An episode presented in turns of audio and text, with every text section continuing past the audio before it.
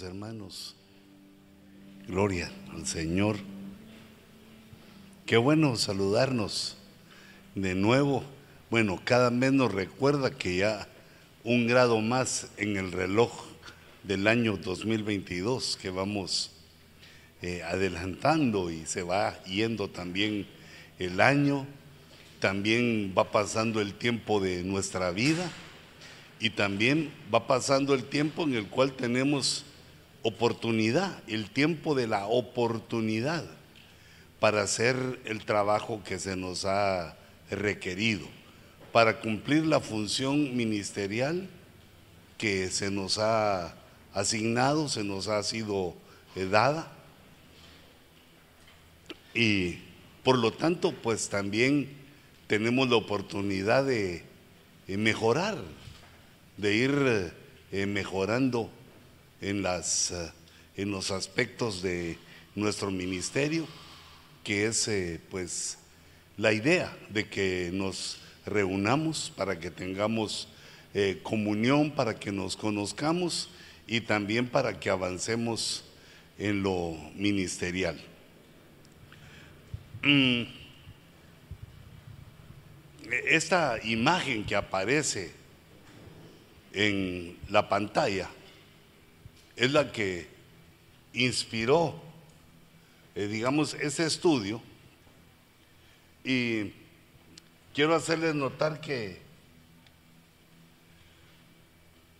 eh, digamos, eh, aparece el mar de bronce, así se le llamó. Ese es una, es un dibujo. Yo les iba a decir foto, ah, pero no, es un dibujo del el mar de bronce que los orfebres hicieron en el templo de Salomón. Es eh, algo gigantesco. Eh, este, según leía, está hecho más o menos, no más o menos, sino queriéndole llegar a las dimensiones que dice la escritura. Era algo gigantesco. El mar de bronce servía para eh, retener el agua que necesitaban los sacerdotes eh, con fines ceremoniales. Ah, alguna versión tiene una llamada que dice que el agua eh, salía por la boca de los bueyes y lo utilizaban los sacerdotes para lavarse sus manos, para lavarse, para estar limpios y empezar las ofrendas. Se necesitaba algo grande porque recuérdense que en una sola ocasión eh, David ofrendó mil mil eh, bueyes ovejas, y eso solo él, además del pueblo que llevaba sus ofrendas al Señor.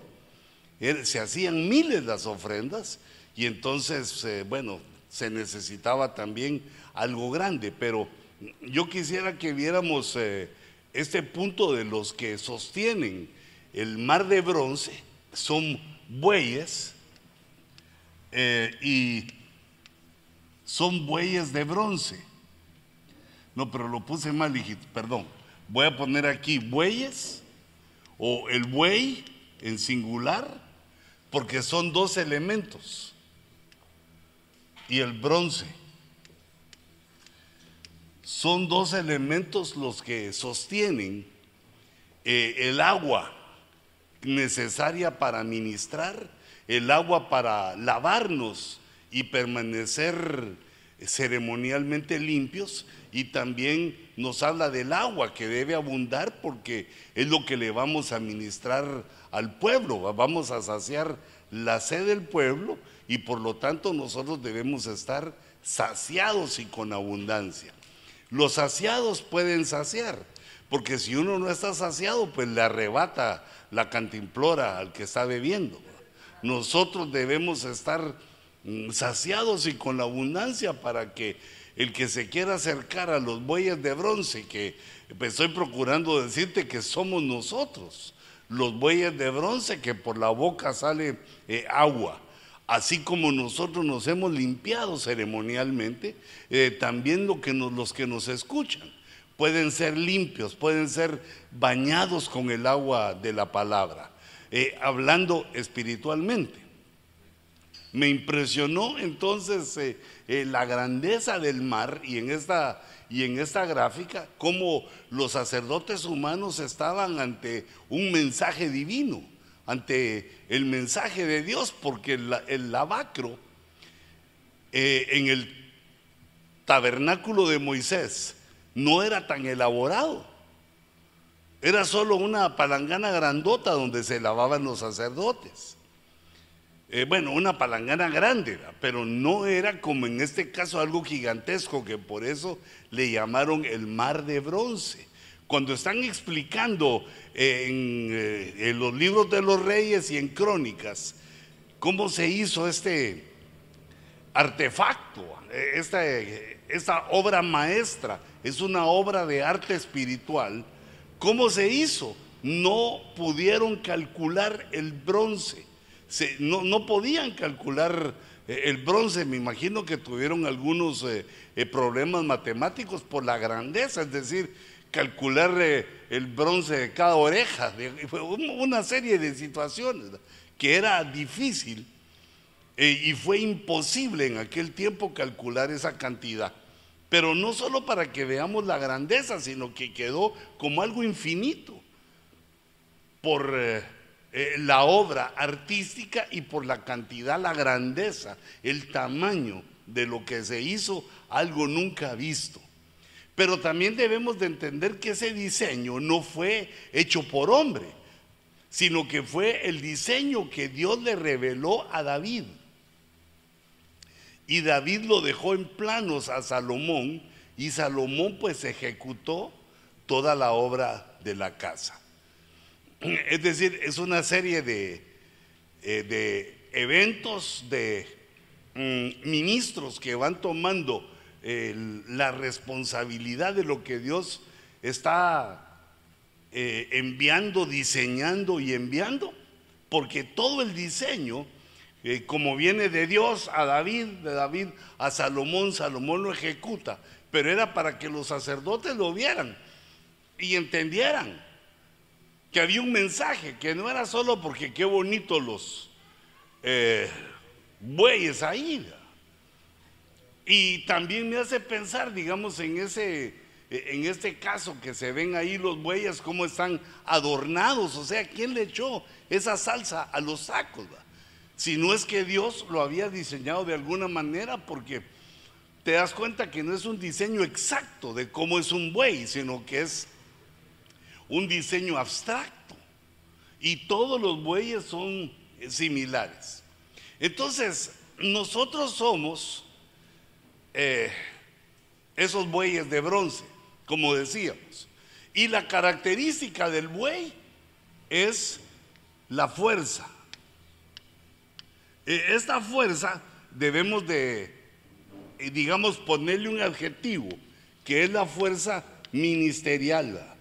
No, es la fuerza para eh, hacer algún deporte o la fuerza para enfrentar eh, alguna pelea o la guerra, sino que es una fuerza ministerial. Y el bronce tiene características, las características metálicas, las características del metal. Que eso es lo que queremos estudiar, es lo que queremos ver para aplicarlo en nosotros. Eh, digamos, hermanos, recordemos que eh, el ministro, como ustedes y como yo, uno mismo no puede verse los defectos. Bueno, algunos sí son tan evidentes que uno se da cuenta, pero la mayoría de defectos no lo podemos ver nosotros mismos, sino que como que ya son parte de nuestra personalidad, son parte de nuestra forma de ser y entonces nos queda en un punto ciego en el cual no lo podemos ver. Pero cuando se nos dice, digamos, las características, como se está hablando aquí, y nos damos cuenta de cómo debe ser, eh, cómo es el, digamos, lo óptimo para hacer, em, eh, digamos, este, este buey de bronce, cómo es lo óptimo, viendo las características del de, el metal y las características también del buey. Eh, yo lo, Así le puse, mira, bueyes de bronce, quiere decir también en primera instancia que eh, no somos aquellos de que una heridita ya nos deja fuera de combate, sino que el bronce es resistente. Pero fíjate, miremos cómo es un metal.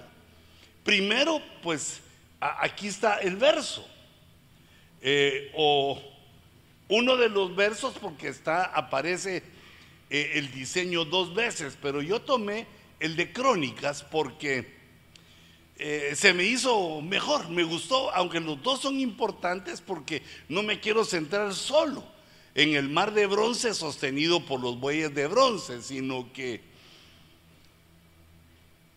en el buey.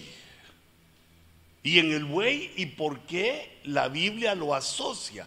Asocia esos dos elementos el buey y el bronce, porque si fuera solo el buey sería como solo como los animales, pero el bronce eh, que significa espiritualmente la figura del bronce es eh, solo le voy a cambiar de color porque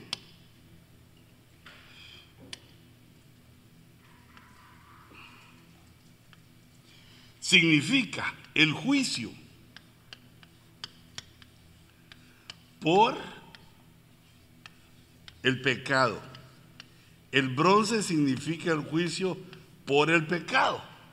Y puede ser positivo o negativo.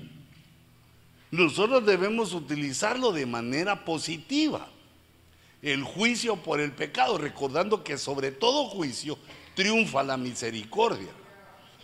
Debemos aprender de eso, pero en sí el bronce significa el juicio por el pecado.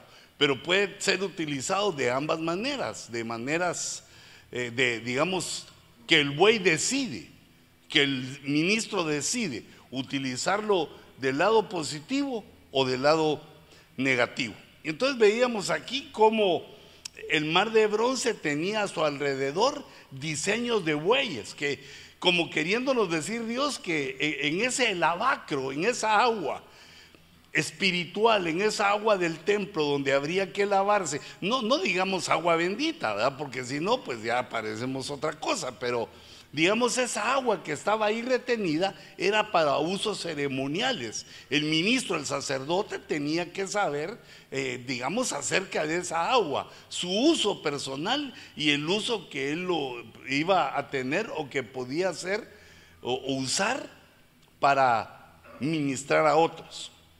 Eh, no solo eso, sino que también dice que esa agua descansaba sobre 12 bueyes. Todo esto tiene un significado que vamos a ver. Ahorita solo quería que viéramos el verso en el cual nos estamos basando para saber cómo es nuestro estado óptimo. ¿Cómo es que nosotros en nuestro entendimiento ministerial, en nuestro criterio ministerial, en la personalidad ministerial que vamos desarrollando al cumplir nuestra función eh, pastoral, debemos incluir estos elementos. Eh, primero, quise investigar, eh, digamos, el bronce. Primero quise investigar el bronce y ahí me empecé a dar cuenta de lo positivo y de lo negativo. El uso del bronce es antediluviano o antidiluviano, se puede decir de las dos maneras. Digamos, eh, vemos cómo Tubal Caín, ya utilizaba el bronce y era un forjador de herramientas. Era la tecnología ante, antediluviana, eh, estaba manejada por Tubal Caín, y que me impresiona mucho porque eh, es el nombre de, aquella enseñanza eh, del apóstol Sergio que encontró que uno de sus significados es Caín ha de volver, Caín regresará, como una imitación del retorno de Cristo. Pero este Tubal Caín, que su nombre quiere decir eso, trabajaba en bronce el juicio por el pecado del lado negativo, del lado de Caín, del lado de los que se oponen a Dios, que también ejercen un tipo de sacerdocio, aunque diferente al de nosotros. Y luego vemos en Primera de Reyes 7:14 eh, a otros artífices de bronce.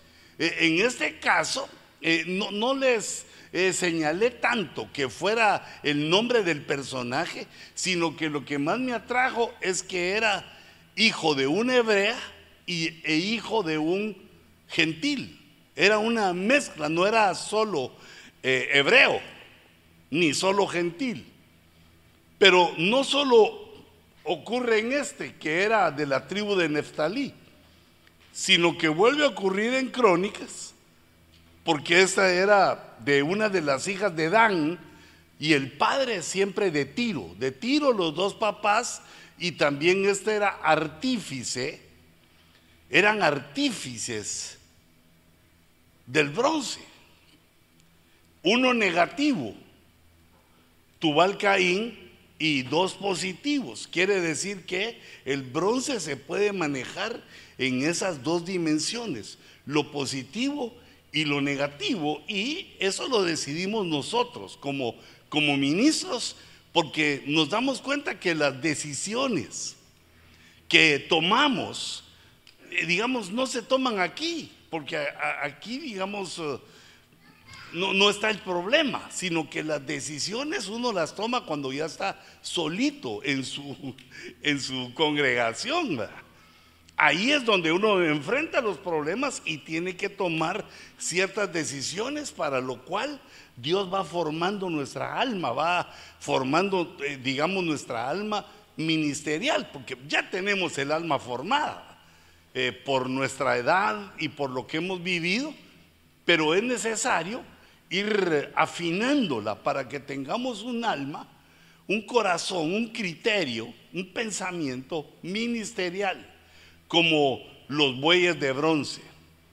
Entonces, Aquí notamos que hay dos expertos en el trato, en el manejo del bronce y positivos y uno también negativo. otra cosa del bronce, aquí les puse eh, lo que significa el juicio por el pecado. Aparece otro negativo en 1 Timoteo 4.14, que es Alejandro el Calderero. Entonces él, eh, Pablo testifica que no solo mm, tenía una animadversión, le caía mal Pablo, le quiso hacer mucho daño, pero dice, tú también cuídate de él, porque mira cuál era el problema.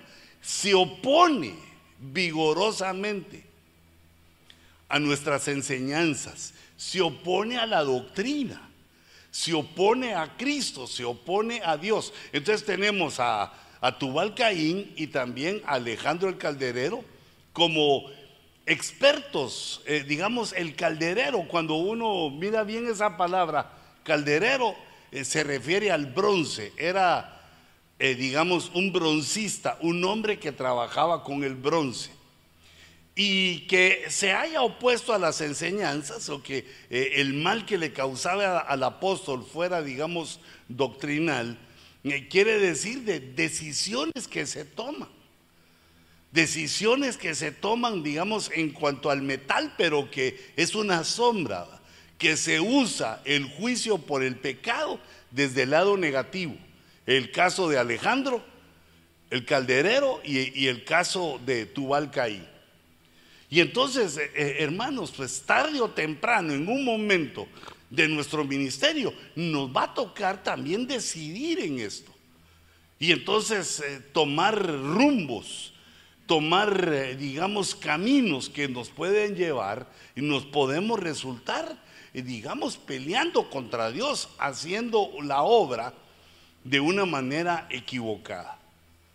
Por eso es importante el manejo que está en nuestras manos, de acuerdo a lo que significa el bronce, el bronce, de qué juicio hacemos por el pecado, de cómo enfrentamos el pecado.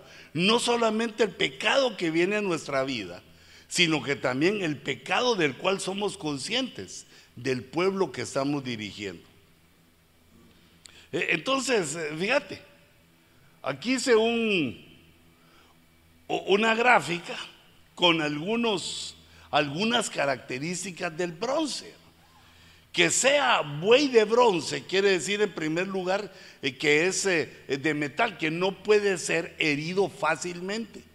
No es que sea invulnerable, pero lo que quiere decir, hermano, es que no somos heridos por eh, cualquier menosprecio, cualquier cosa, sino que como es el ministro, así va a ser también el pueblo. Si nosotros somos muy delicados, pues el pueblo va a ser más delicado todavía. Y entonces ante cualquier error eh, lloran, se detienen, ya no quieren servir, se van de la iglesia, quieren, quieren irse a otro, a otro ministerio. Y, y debemos reconocer, como lo hemos hablado muchas veces, que a veces las ovejas tienen razón de irse. Debemos pensar en eso porque al final de cuentas, perdón, al final de cuentas, a quienes tenemos que dar, eh, digamos, eh, explicar lo que hacemos, es a Dios. El que nos va a pedir cuentas. Ah, es que dije, al final de cuentas, el que nos va a pedir cuentas es Dios. De lo que hacemos, por qué lo hacemos y que Dios no va a apoyar nuestras carnalidades, ¿va? sino que, eh, digamos, buey de bronce, no, no debe ser carnal el buey. Ay, güey. Se oyó mal eso, ¿verdad? pero me estoy refiriendo al animal. Es que ahí las dos palabras, va, carnal y buey. Eh, entonces, fíjate, la primera característica es que resiste la fricción.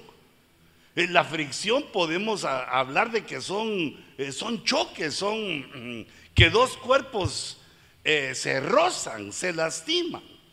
Esos roces tienen que ver con, o fricciones, son problemas que podemos tener con las ovejas.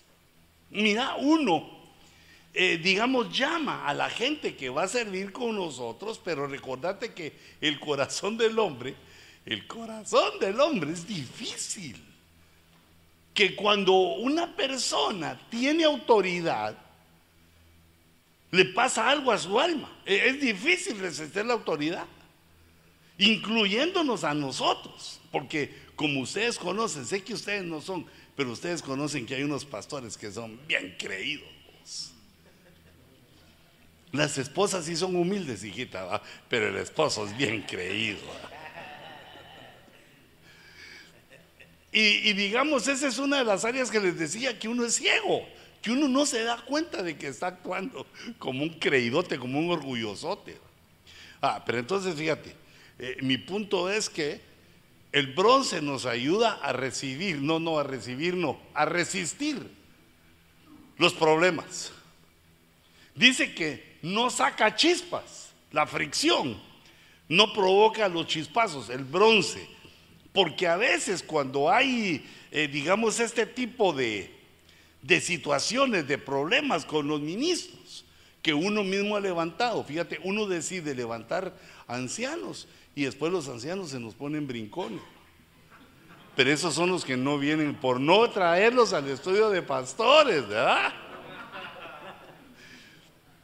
Pero mira, eso pasa.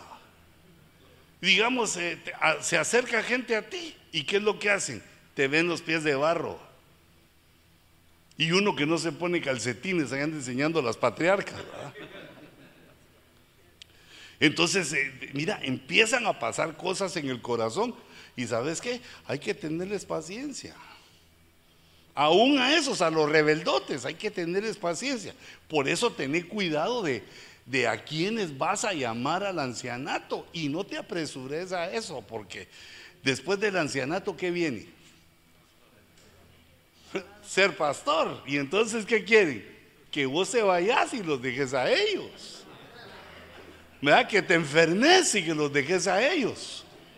Y si son gruesos, que te muras y los dejes, eh, o lo dejes a...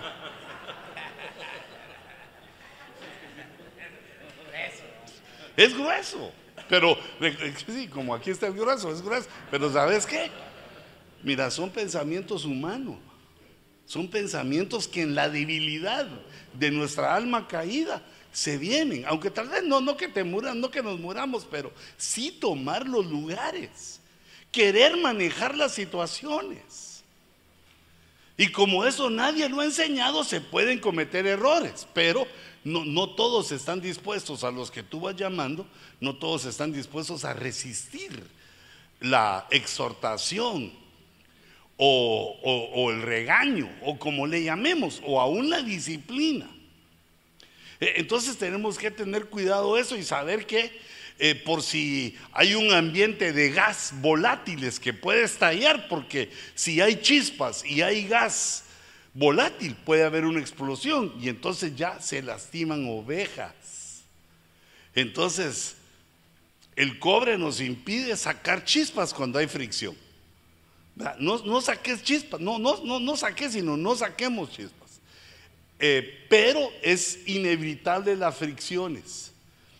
Sé paciente con los que has llamado y no te apresures a llamar porque todos estamos en el proceso. Y sabes qué? Debemos de aprender a confiar que el que nos llamó fue Dios. Y si Dios nos llamó, nadie nos quita de ahí.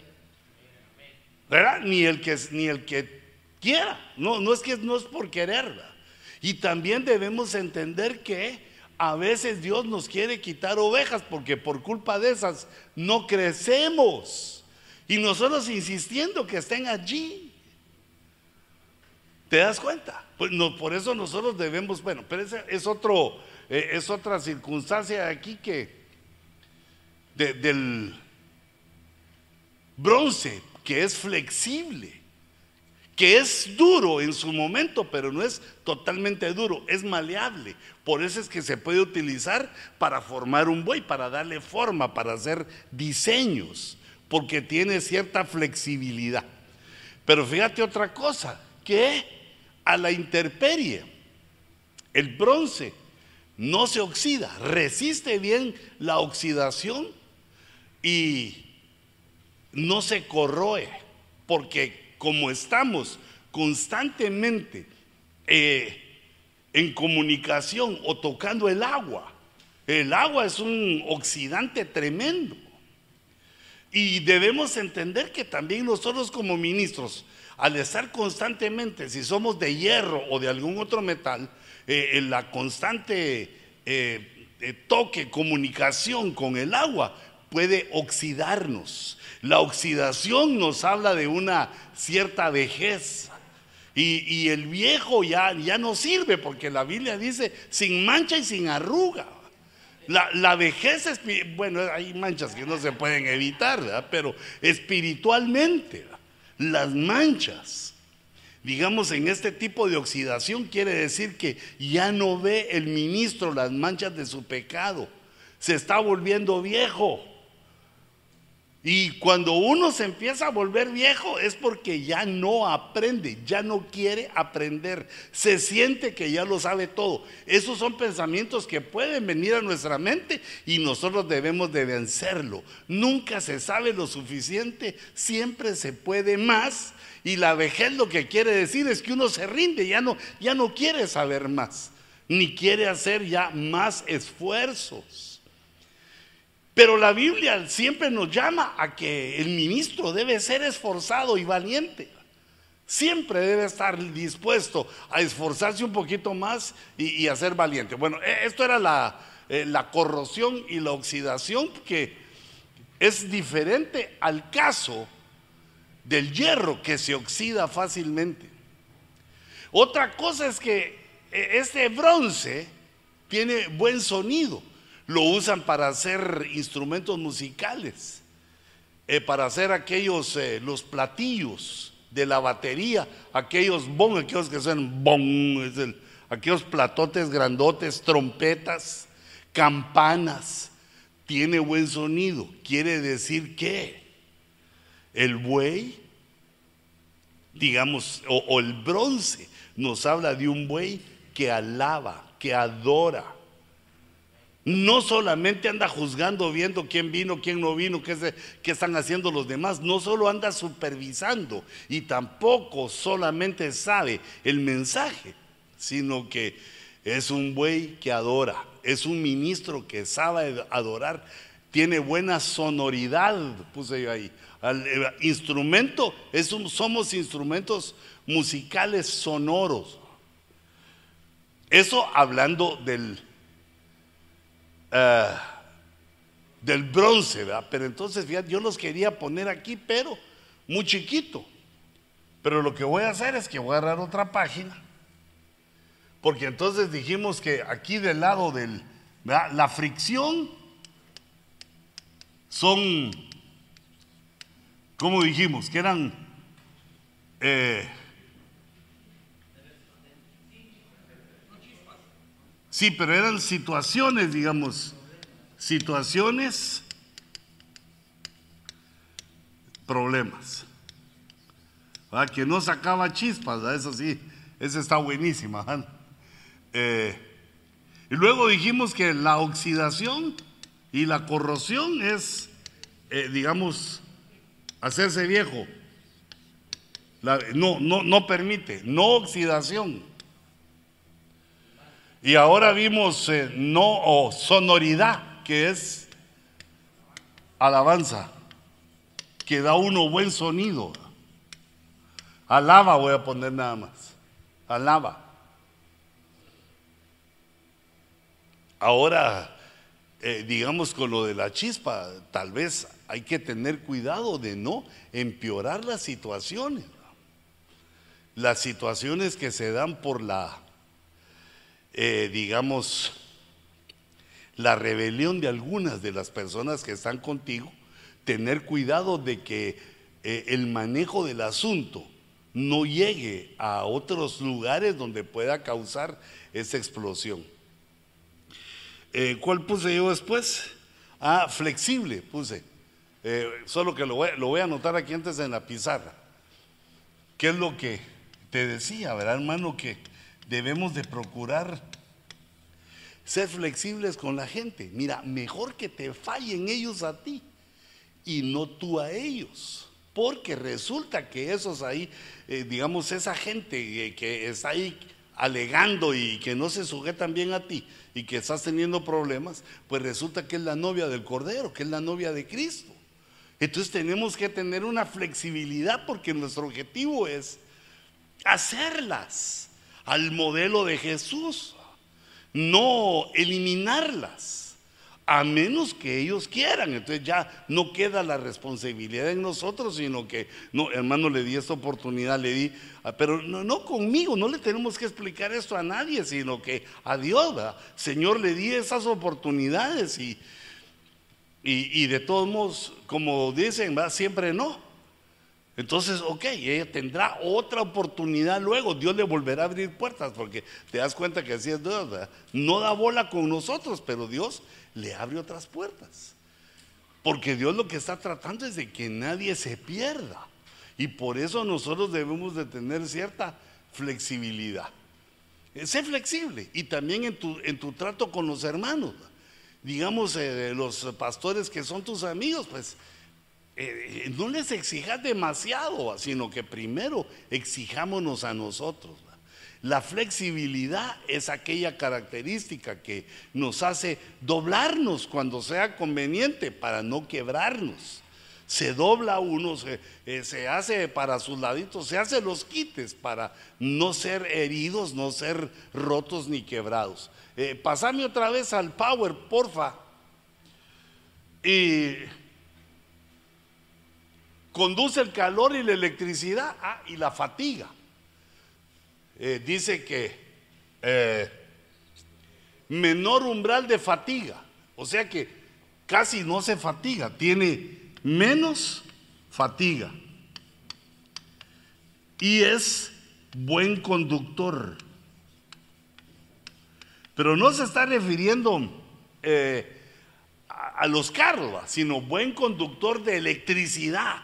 Quiere decir, la fuerza, el poder que recibimos de Dios, nos, la dan a nosotros, pero la debemos, la debemos de dar a los otros.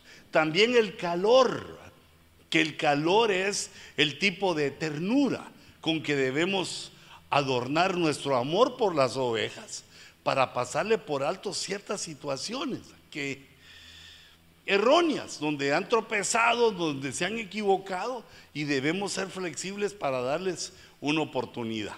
Lo que debemos entender que lo que queda vedado es el altar para eh, ese tipo de personas, porque si no consideras a un rebelde y lo pones en el altar, de repente arrebata un micrófono y empieza a decir cosas.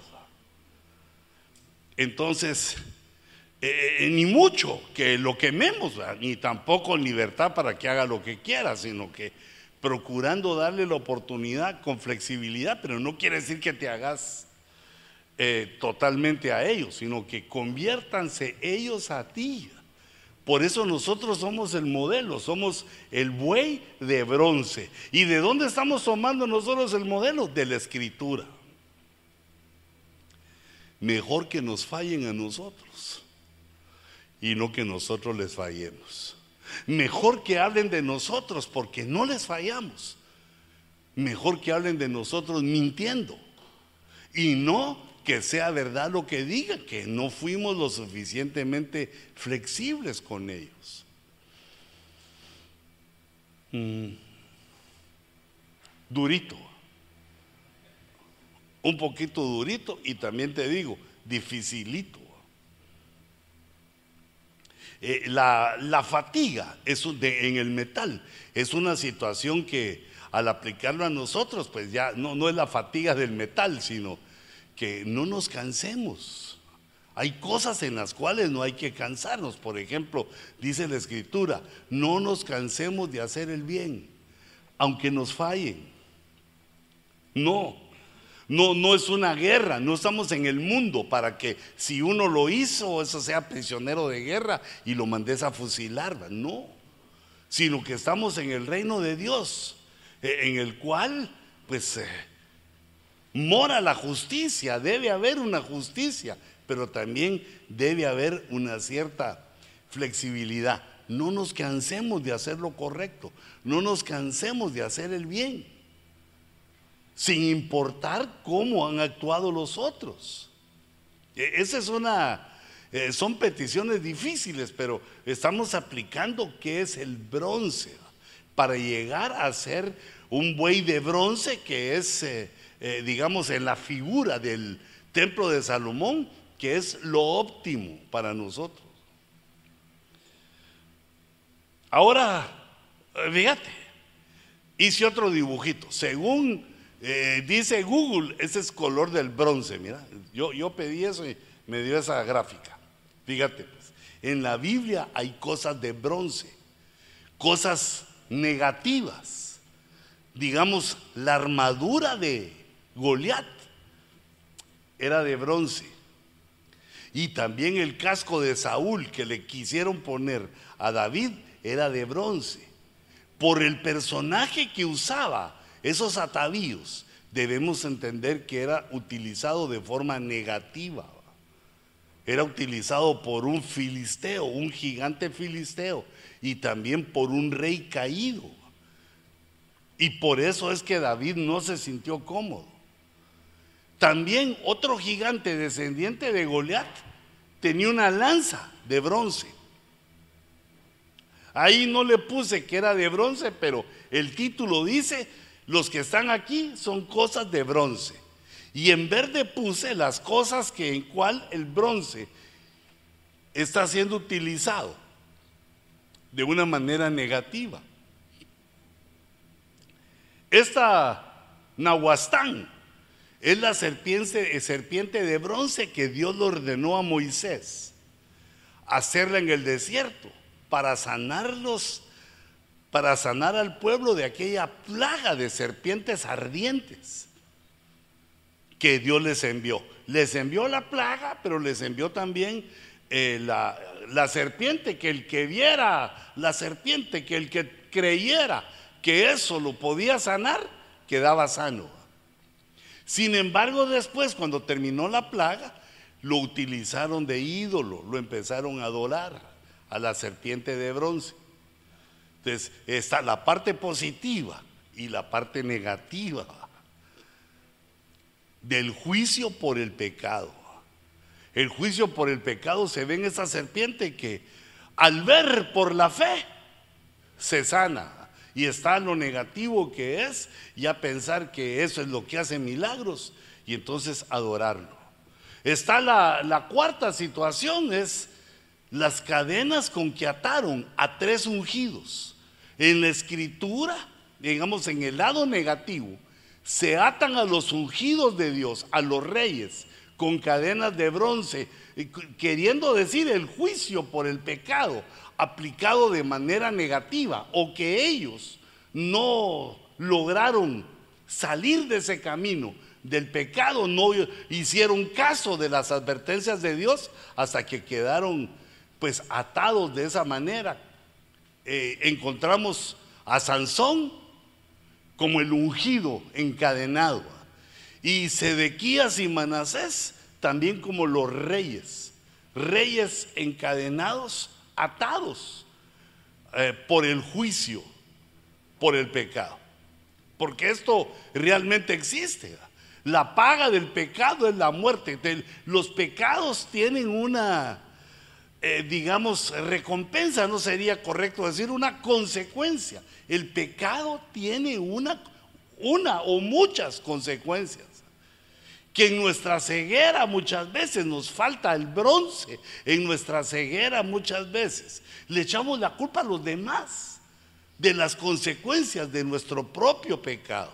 Y eso se llama autojustificarse y es una de las situaciones que eh, el Señor abomina, que no reconozcamos nuestros errores. Porque eh, puede suceder que se te vaya gente cometiendo errores porque no sabías. Pero también puede ser que retengas personas sabiendo que está malo lo que estás eh, haciendo, sabiendo que no son correctas tus decisiones. Y, entonces yo noto, he, notado que eso afecta el crecimiento de nuestra congregación. Cuando hay gente que se quiere ir, ¿qué crees que habla cuando está con nosotros? Chuladas. ¿Qué pastorazo el que tengo? No, dicen cosas. Ah, si usted supiera. Mm, usted porque no sabe. Mm. Te, los dejan por lo menos lesionadas. Y uno no se da cuenta, no, no lo logra ver que otras personas se van y nada se les ha hecho. Son focos de contaminación, pero eh, mira, uno no debe sacar a nadie, sino que ser de bronce, flexible.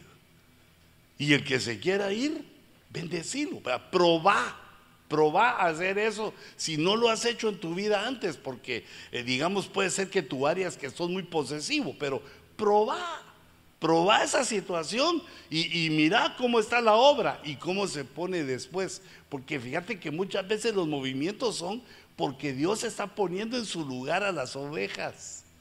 Está poniendo a las ovejas donde son cada uno y uno pues eso lo ignora. Uno dice, no, esa es mía. Pero después de Nehuastán vemos las cadenas de bronce, no sea que vayamos a caer nosotros en eso, reprendo al diablo. Los escudos de Roboam fueron de bronce.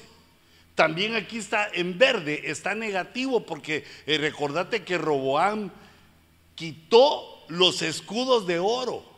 El escudo tipifica la fe. La fe es un escudo.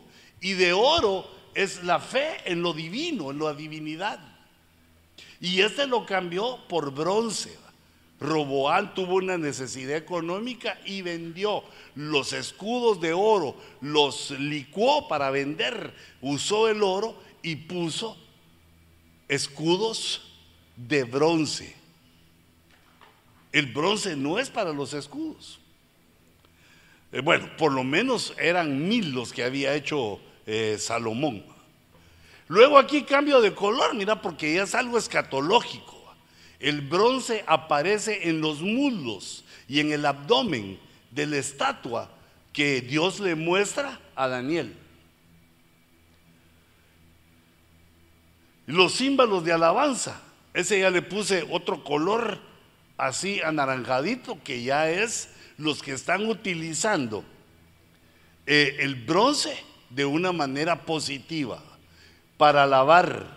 En Primera de Crónicas 15, 19 está el verso que los símbolos estaban hechos de bronce y eran para alabar a Dios.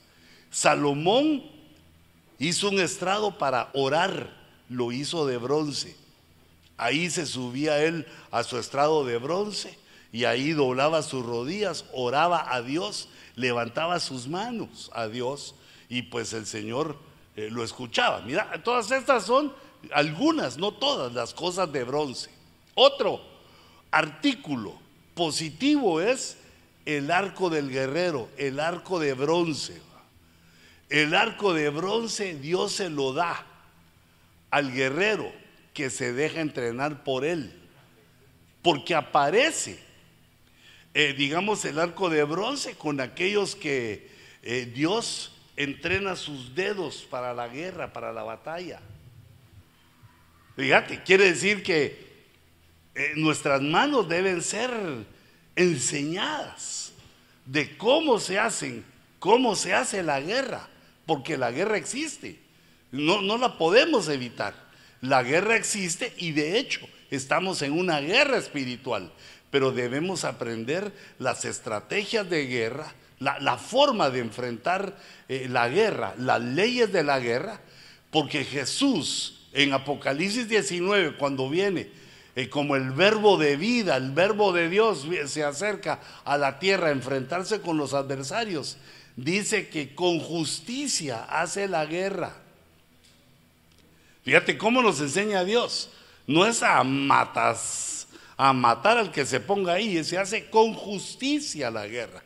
Hay que aprender entonces a que Dios entrene nuestros dedos eh, para la guerra, nuestras manos para la batalla, y entonces ahí nos dan el arco de bronce. Porque la dificultad de manejar el arco de bronce es que como es de metal, cuesta flexibilidad. Un bracito así como el tuyo o el mío no, no, no la hace. Tiene que haber fuerza en los brazos para tensar el arco de bronce, pero yo me imagino que como es así de metal, solo la agarra uno y anda repujando ahí, no, haciendo fuerza y no puede, tiene que haber sido entrenado. Los brazos eternos, el Cristo y el Espíritu Santo son los brazos con que debemos aprender porque ellos son los que tensan el arco de bronce. El arco de bronce es el arco del guerrero. El arco de bronce es el arco del papá ministerial que envía flechas, que envía a otros ministros que han crecido con él. Aunque yo te aconsejo que no te apresures a hacer eso, pero cuando estés listo, hacelo con decisión. Tensa el arco de bronce y envía a tus flechas, solo que no los envíes cerca de donde están nosotros. No, no, los envíes cerca de donde ya hay otros predicando, sino que conquistar lugares que donde no hay eh, iglesia nuestra. Bueno, fíjate, otra cosa que hay de, bronce es, esto ya está dentro del altar, perdón, dentro del templo. Está el altar del holocausto, es de bronce. Eh, hay puertas forradas con bronce, hay cerrojos de bronce, broches de bronce, hay mucho bronce adentro del templo de Dios. Y también del tabernáculo eh, de Moisés. Y no debemos olvidar las columnas Boaz y Javán o Boaz y Javín que estaban enfrente de la entrada del atrio. Porque esas columnas eh, eran ornamentales. Esas columnas no sostenían nada, sino que eran columnas ornamentales que tenían ese significado eran de bronce porque tenían ese significado, un significado espiritual. Que entonces, mira, ahí tenemos por poderse ya eh, sacar otros temas si te parecen correctos para enseñar, o también en tu estudio para aplicarlo a ti. Eh, Boaz y Javín también tipifican a Cristo y al Espíritu Santo, eh, digamos, tipificados en, el, en la columna la columna sostiene y de bronce el juicio por el pecado, haciendo el juicio por el pecado antes de entrar al atrio, al lugar santo y al lugar santísimo. O sea que son unas aplicaciones hermosas y tremendas. las que hay ahí, eh, para la guerra.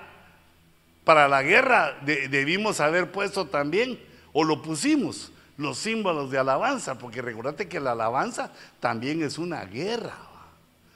Es una guerra contra la pereza, porque a veces no queremos alabar.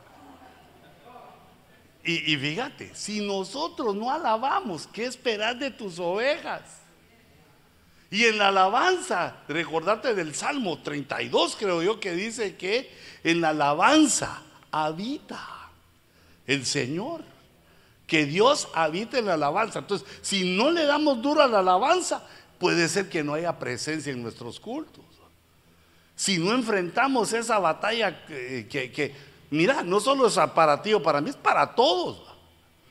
Para todos, eh, cuando llegan al culto, ay, Dios mío. Solo le pido a Dios que los de alabanza no, no piensen así, porque si no, sí, aliviados estamos. Bueno, entonces date cuenta de todas estas circunstancias. Eh, que estamos eh, viendo acá, ahorita solo con el bronce. Entonces, fíjate, ¿a, qué, ¿a qué, llega uno? Mira esto que eh, dice, solo de bronce podemos llegar a un nivel ministerial. Ese nivel ministerial lo recoge eh, el profeta Jeremías, es decir, a Jeremías se lo revela el Señor. Dice, entonces extendió el Señor su mano y tocó mi boca. Y el Señor me dijo, he aquí, he puesto mis palabras en tu boca.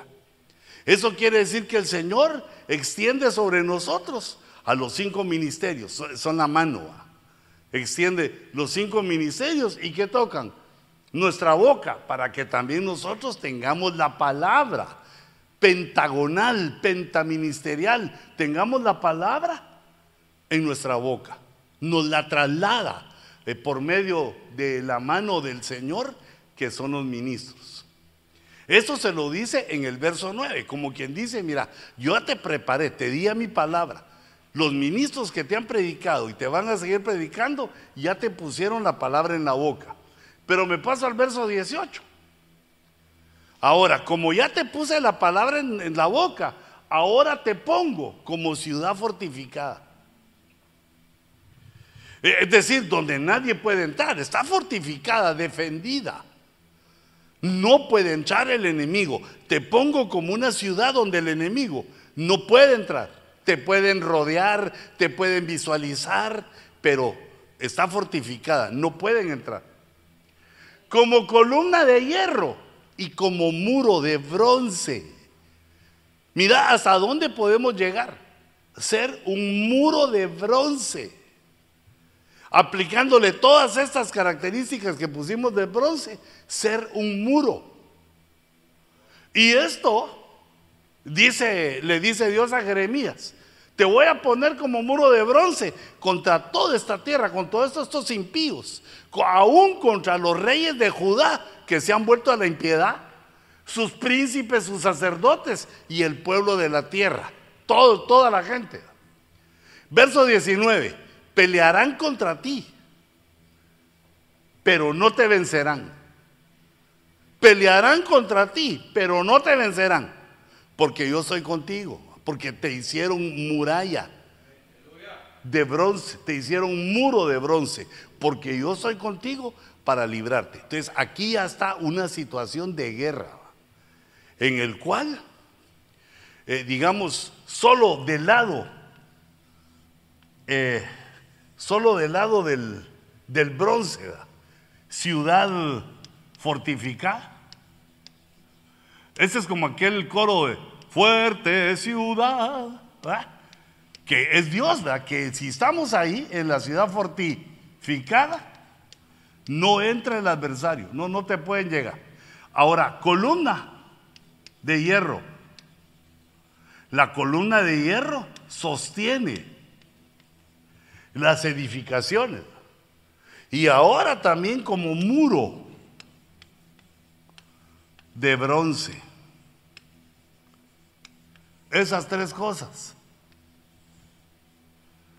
Eh, ciudad, columna y muro. Esas tres cosas de Jeremías. Pero ¿por qué los hace así? ¿Por qué, eh, digamos, no es de la noche a la mañana que llegamos a ser bueyes de bronce, sino que vamos agarrando características de ambos? Vamos agarrando ahorita características del bronce y, entonces ya nos podemos volver una ciudad fuerte, una ciudad fortificada, ya sosteniendo como columna de hierro y, y también un muro. Un muro quiere decir que evita que se pasen de un lado a otro. Un muro no tiene puerta, es algo cerrado, es algo inaccesible. Los que están de un lado del muro no tienen comunicación con el otro lado del muro, porque eh, estos son, esto es un, en un ámbito de guerra. Te van a querer hacer daño, van a pelear contra ti, pero no van a poder los condenados. Bueno, no, no dice así, va. No dice así, sino que Pero es bonito como dice, va. Pelearán contra ti. Y, fíjate, en esto tenemos que tener cuidado, porque también si, eh, si uno llega a ser un buey violento, tiene problemas. Uno tiene que entender bien con quién puede hacer guerra. No es con todos. Con la, hay personas en que uno tiene que humillarse para no hacer guerra, porque son también hijos de Dios son también de la foto, aunque tal vez indómitos. O tal vez eh, no le hacen caso a nadie y ellos son violentos, pero eh, no, no, no, nos corresponde a nosotros enfrentarlos y nosotros está bien. Así le gusta a usted, hermanito. Sí, así me gusta y que, que Dios lo bendiga, lo guarde y lo lleve con bien a las flamas infernales. La última parte descompuso todo.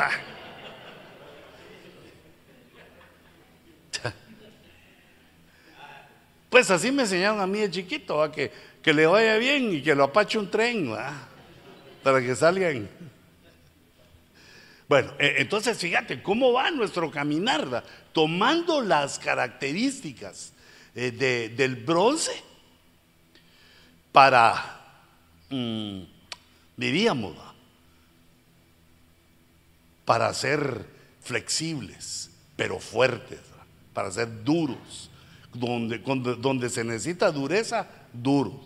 Donde se necesita flexibilidad, suavecitos. Fuertes en las fricciones. Todo, todo lo que vimos. Porque nos hace Dios primero, nos lleva a una estatura, antes de ser bueyes de bronce, muro de bronce. Ahora fíjate, el mar de bronce tipifica ese cambio que hace Dios con nosotros cuando une los dos elementos, cuando une el bronce con el buey. El buey es un animal vivo, eh, se une con un metal, pero esto no es, eh, exactamente, sino que es espiritual. Entonces dice, había figuras como de bueyes eh, fíjate, esto como de bueyes quiere decir, era el diseño, quiere decir que estos que dibujaban, hacían ahí los diseños, no los hacían como que fuera foto, sino que parecían, eran de una manera abstracta, era un diseño, pero sí se podía reconocer que eran bueyes. Y esto lo que quiere decir, hermanos, es que no damos la talla de primas a primeras. La talla de muro es fácil dar porque es, es una planchota. Pero ya eh, el buey es algo estilizado, ya tenemos que agarrar forma de siervos, de ministros, para poder ser, eh, tomar la forma. Por eso dice que había figuras como de bueyes, todavía no estaban bien legibles, no se podía ver exactamente todos los detalles que tenía el buey. Dice, y todo alrededor, 10 en cada codo. Fíjate que un codo es como medio metro. Había 10 dibujitos en cada codo.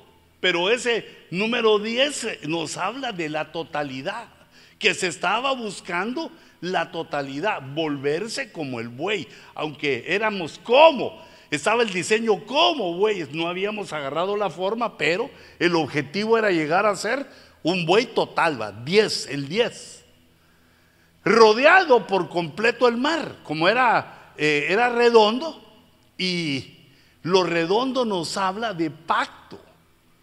Que este, hermanos, este hecho de nuestro llamamiento ministerial es como una especie de casamiento en que, hacemos pactos de amistad, de pactos de amor, digamos pacto de amor con la congregación. Pero no con las sillas y con los muros, sino con la gente de ahí. Pactos de amor y con nuestra esposa. También tiene que reforzarse ese pacto de amor.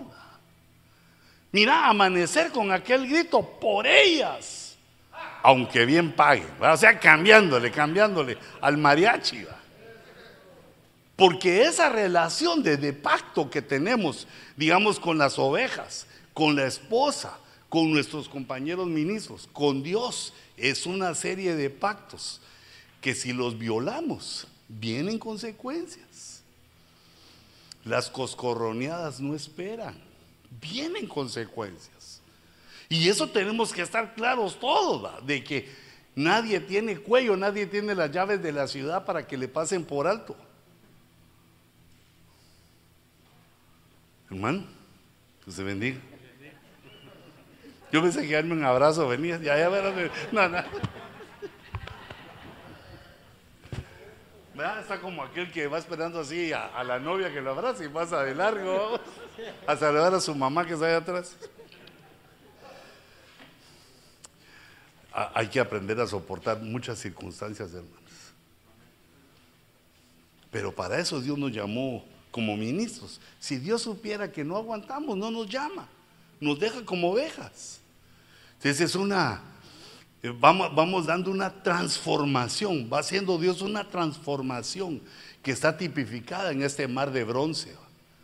Nos va dando una transformación y pone como uno de los requisitos que nosotros entendamos los pactos.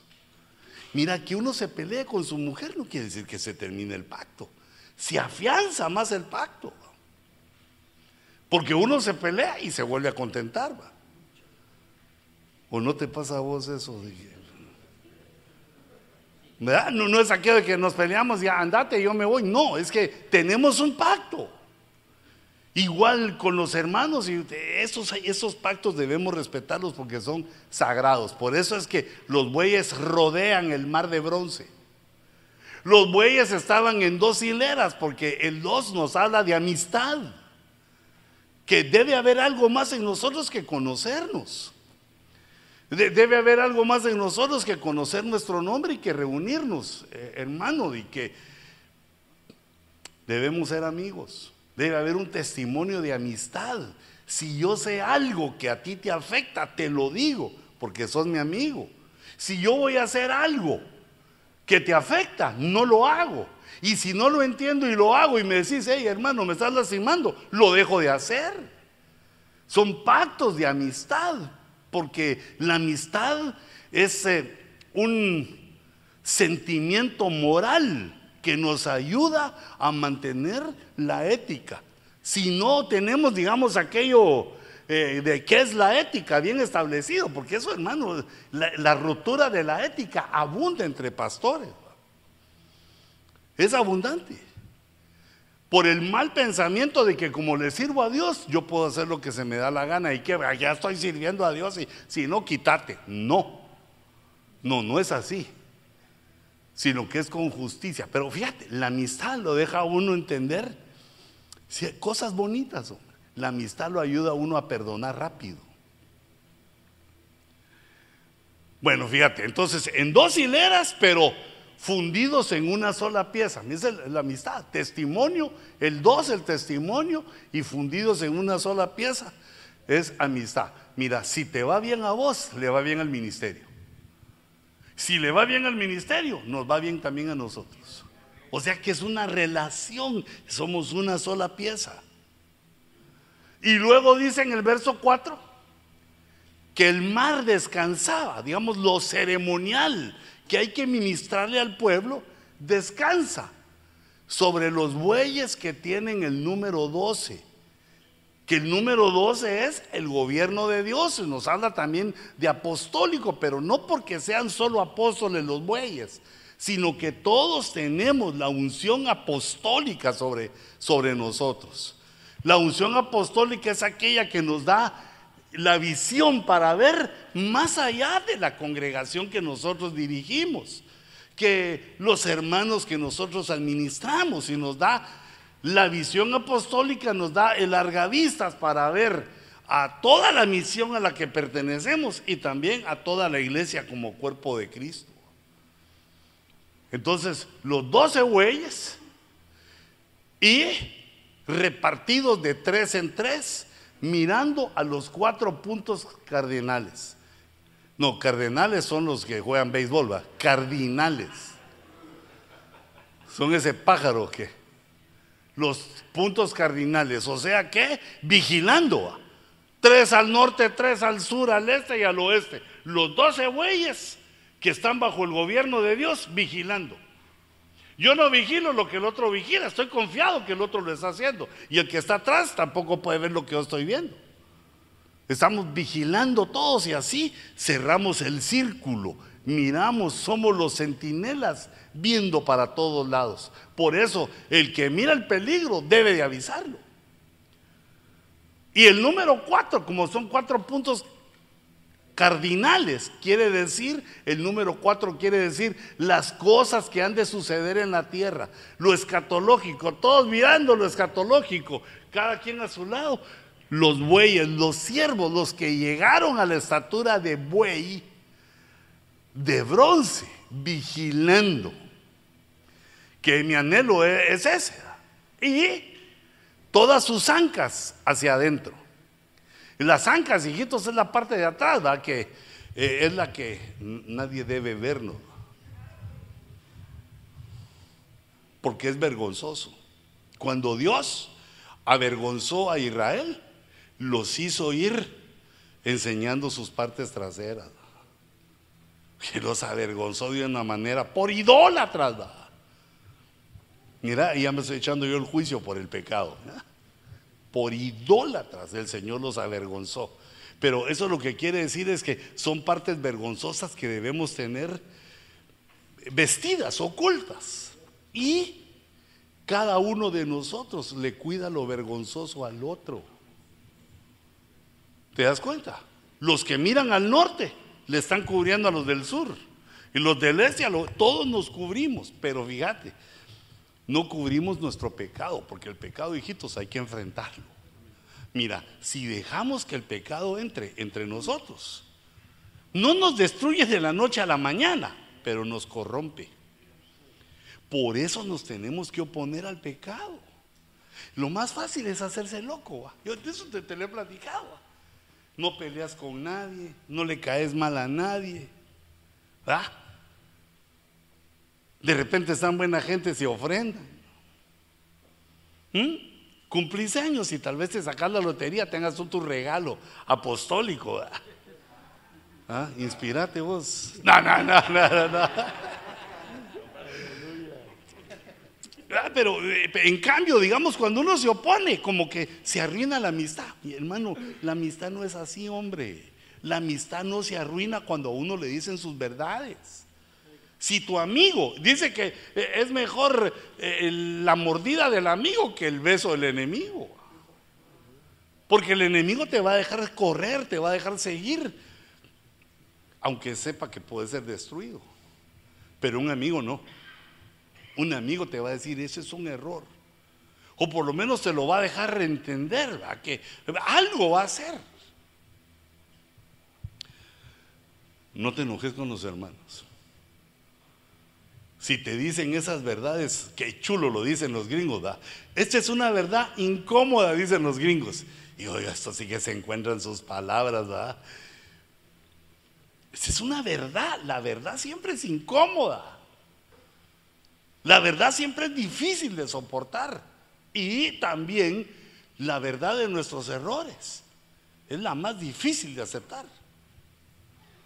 pero entonces fíjate, las ancas del buey deben ser cubiertas por los otros bueyes. Ya me siento como mexicano tanto decir güey.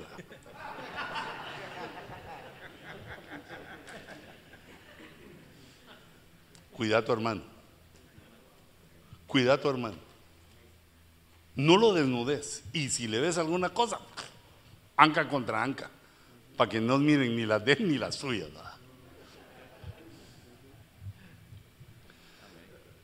Buena idea, ¿eh? Qué linda. Ya toda recuperada, mira como que sin nada, así es la profundidad de las mujeres.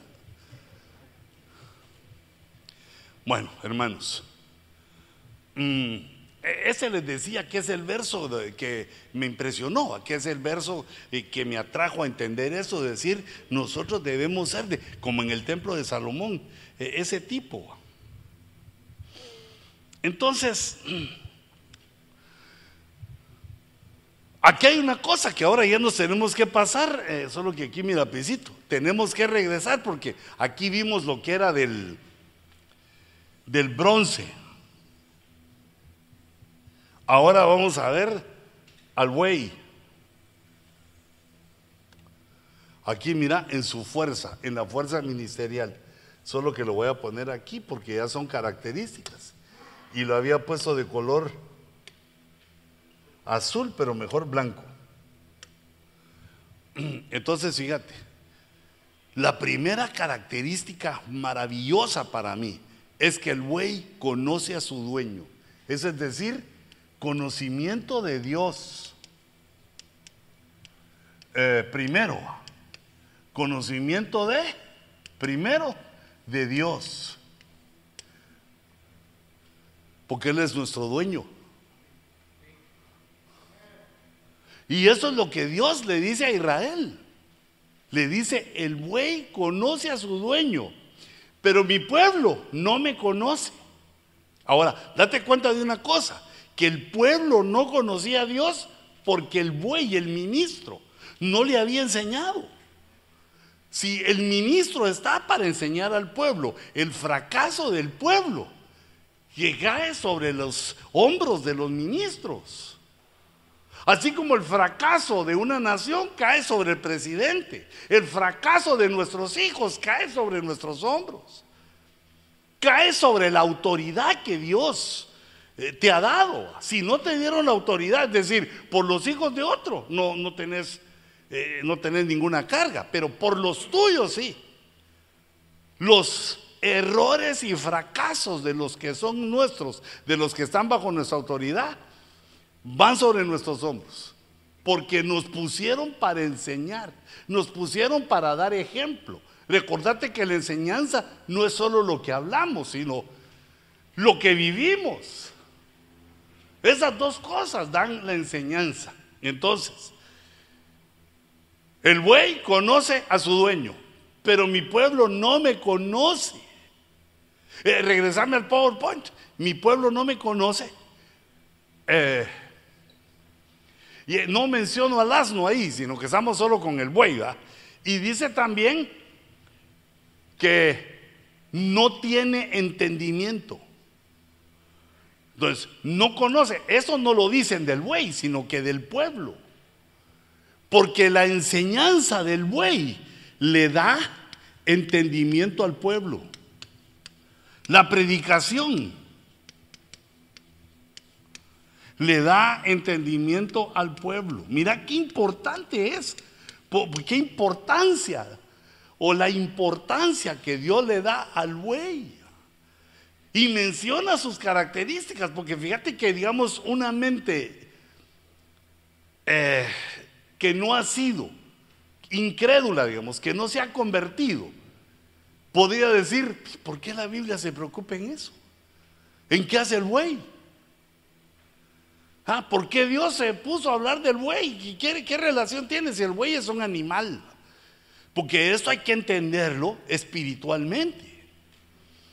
Que el buey aquí es el ministro que no dio la talla para enseñar al pueblo. Y como el pueblo no fue enseñado, no solo no conoce, no entiende. Y si no entiende, hace lo que se le da la gana. Peligroso. E, entonces, mira, esas ovejas que vos tenés,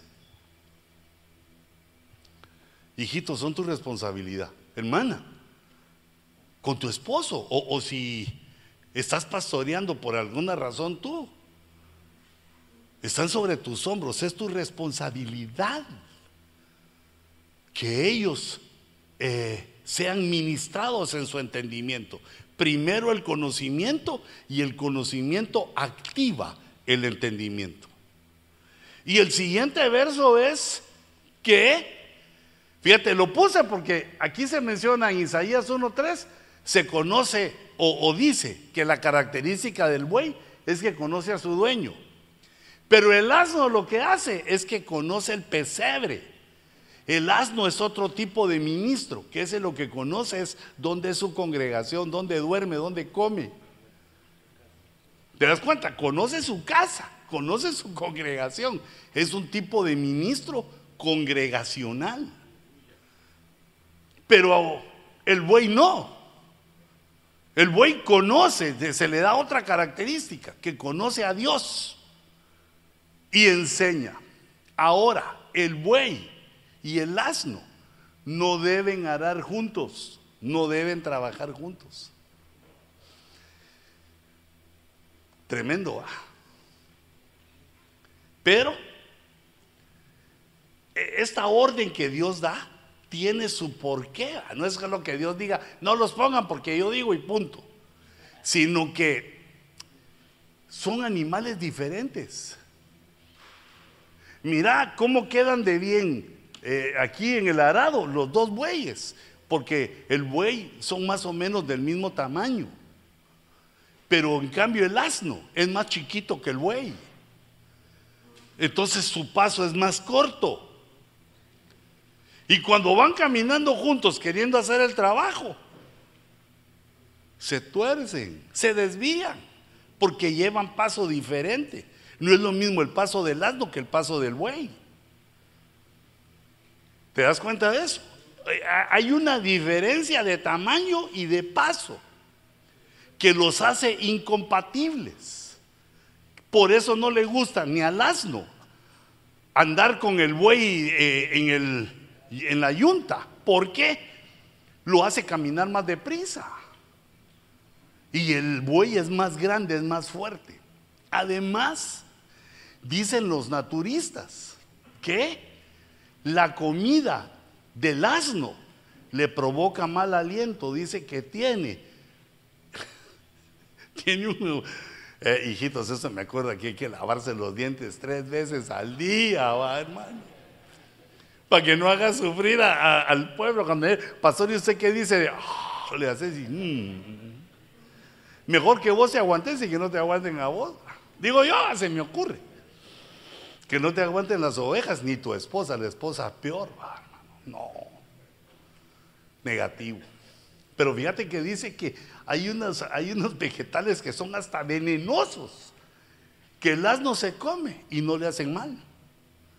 Pero le queda una, este, una estocada en la boca, le queda un aliento venenoso, venenoso para el buey, que hasta con el tiempo lo puede matar.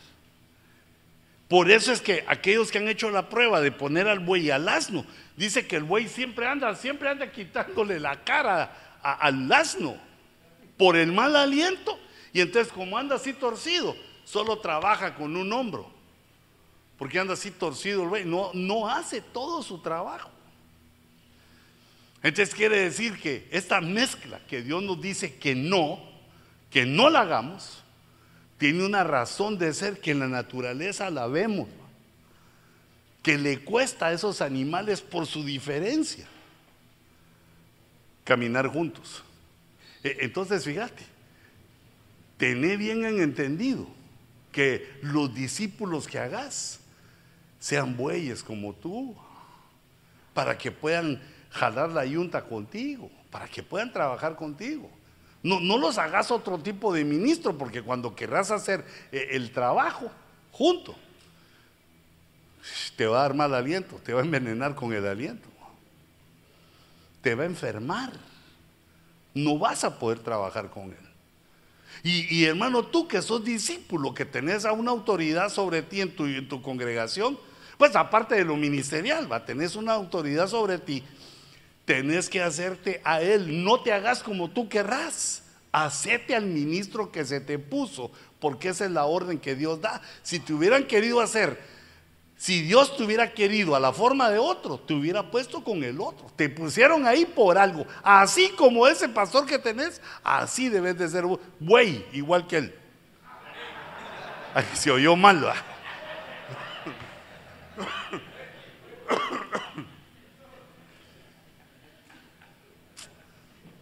Ay Dios. Mira este güey a la moda, ¿va? Fíjate que dicen algunos eh, eh, naturistas que el búfalo es familiar del buey. Entonces aquí te pongo algunas características. El buey dijimos que tipificaba o que nos hablaba de fuerza. Aquí me recuerdo aquí, mira. Aquí lo pusimos, fuerza ministerial, pero ahora lo vamos a convertir la fuerza en trabajo. Fuerza en trabajo. Trabajo en la obra.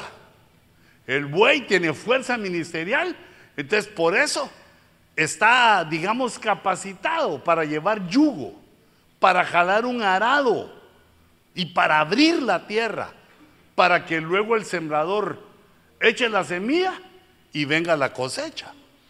Y aún en la cosecha el buey trilla.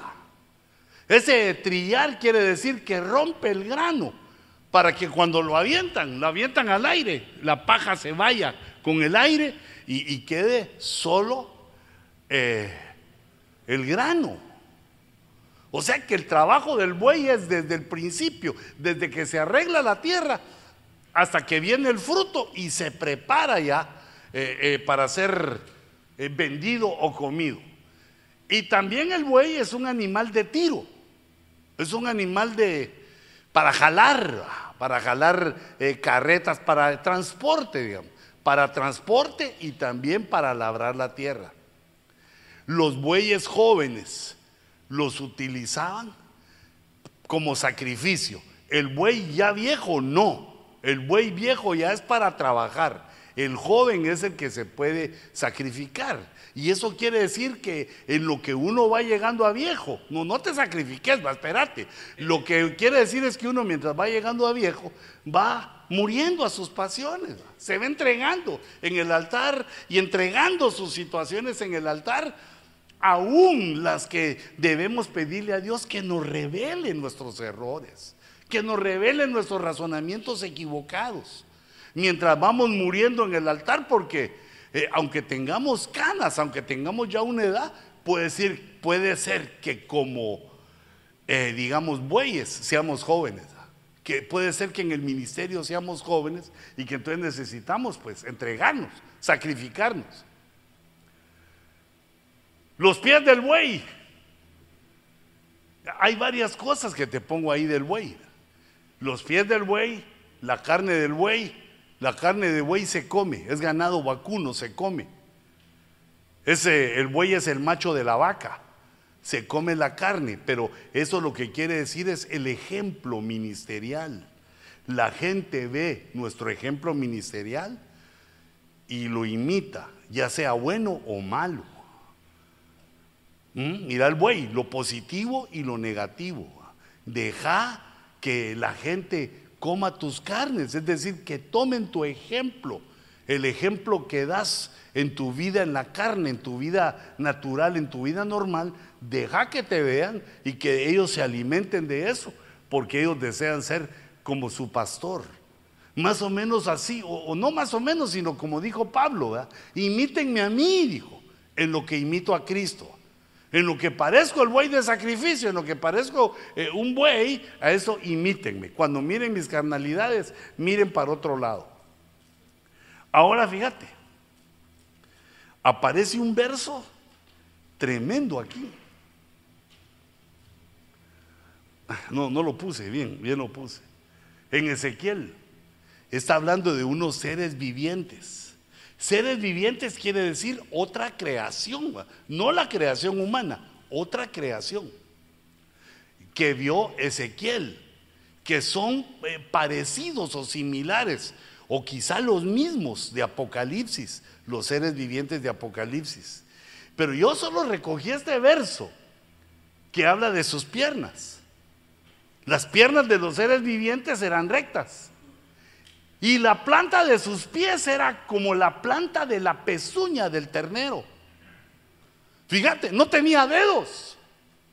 No tenía pies humanos, sino que tenía cascos.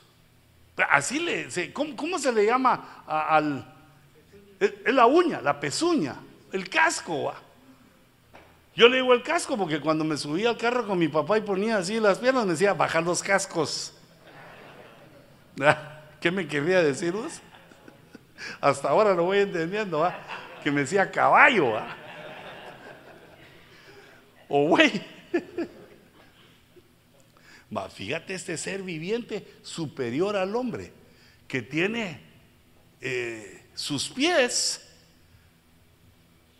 como pezuña. Ah, y ahí dice, mira, pezuña. Es como la una uña gigantesca ahí. Era la pezuña del ternero. Y mira, y tiene las dos. Tiene el brillo del bronce bruñido. E, ese bruñido quiere decir pulido. Se le sacó brillo al bronce. Tiene el bronce y tiene la pezuña de ternero, que es el ternero es la vaca macho, joven. Tiene las dos características. Mira este ser superior a lo a, como estamos los humanos. Y ¿qué más puse? Ah, no, esa no. Le habla a Ezequiel, no lo puse, pero tú lo puedes leer. Eh, y le dice, mira Ezequiel, pone atención a esto. O este es otro ser dorado, no, este es otro ser bronceado que aparece.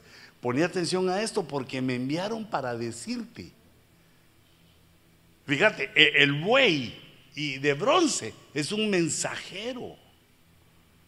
El que hace las, eh, el que tiene las características del buey y del bronce es un mensajero divino. Cuando se unen los dos, mira, buey y bronce, mensajero divino. ¿Dónde lo vemos eso? En Ezequiel. Mensajero divino, con mayúscula porque es de Dios. Y eso está en Ezequiel. Mm, me lo quitó aquel, pero ¿sabes qué? Me lo regresó ahorita. Pero ¿sabes qué? Me, quiero pasar aquí eh, para ver ese que, espérame, que estaba buscando.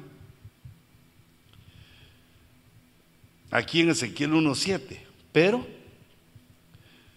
mm, aquí encontré otro está... No, no, ¿dónde está? Este. En visiones de Dios, dice Ezequiel, Él me llevó a la tierra de Israel y me puso sobre un monte muy alto, sobre el cual hacia el sur había una construcción parecida a una ciudad.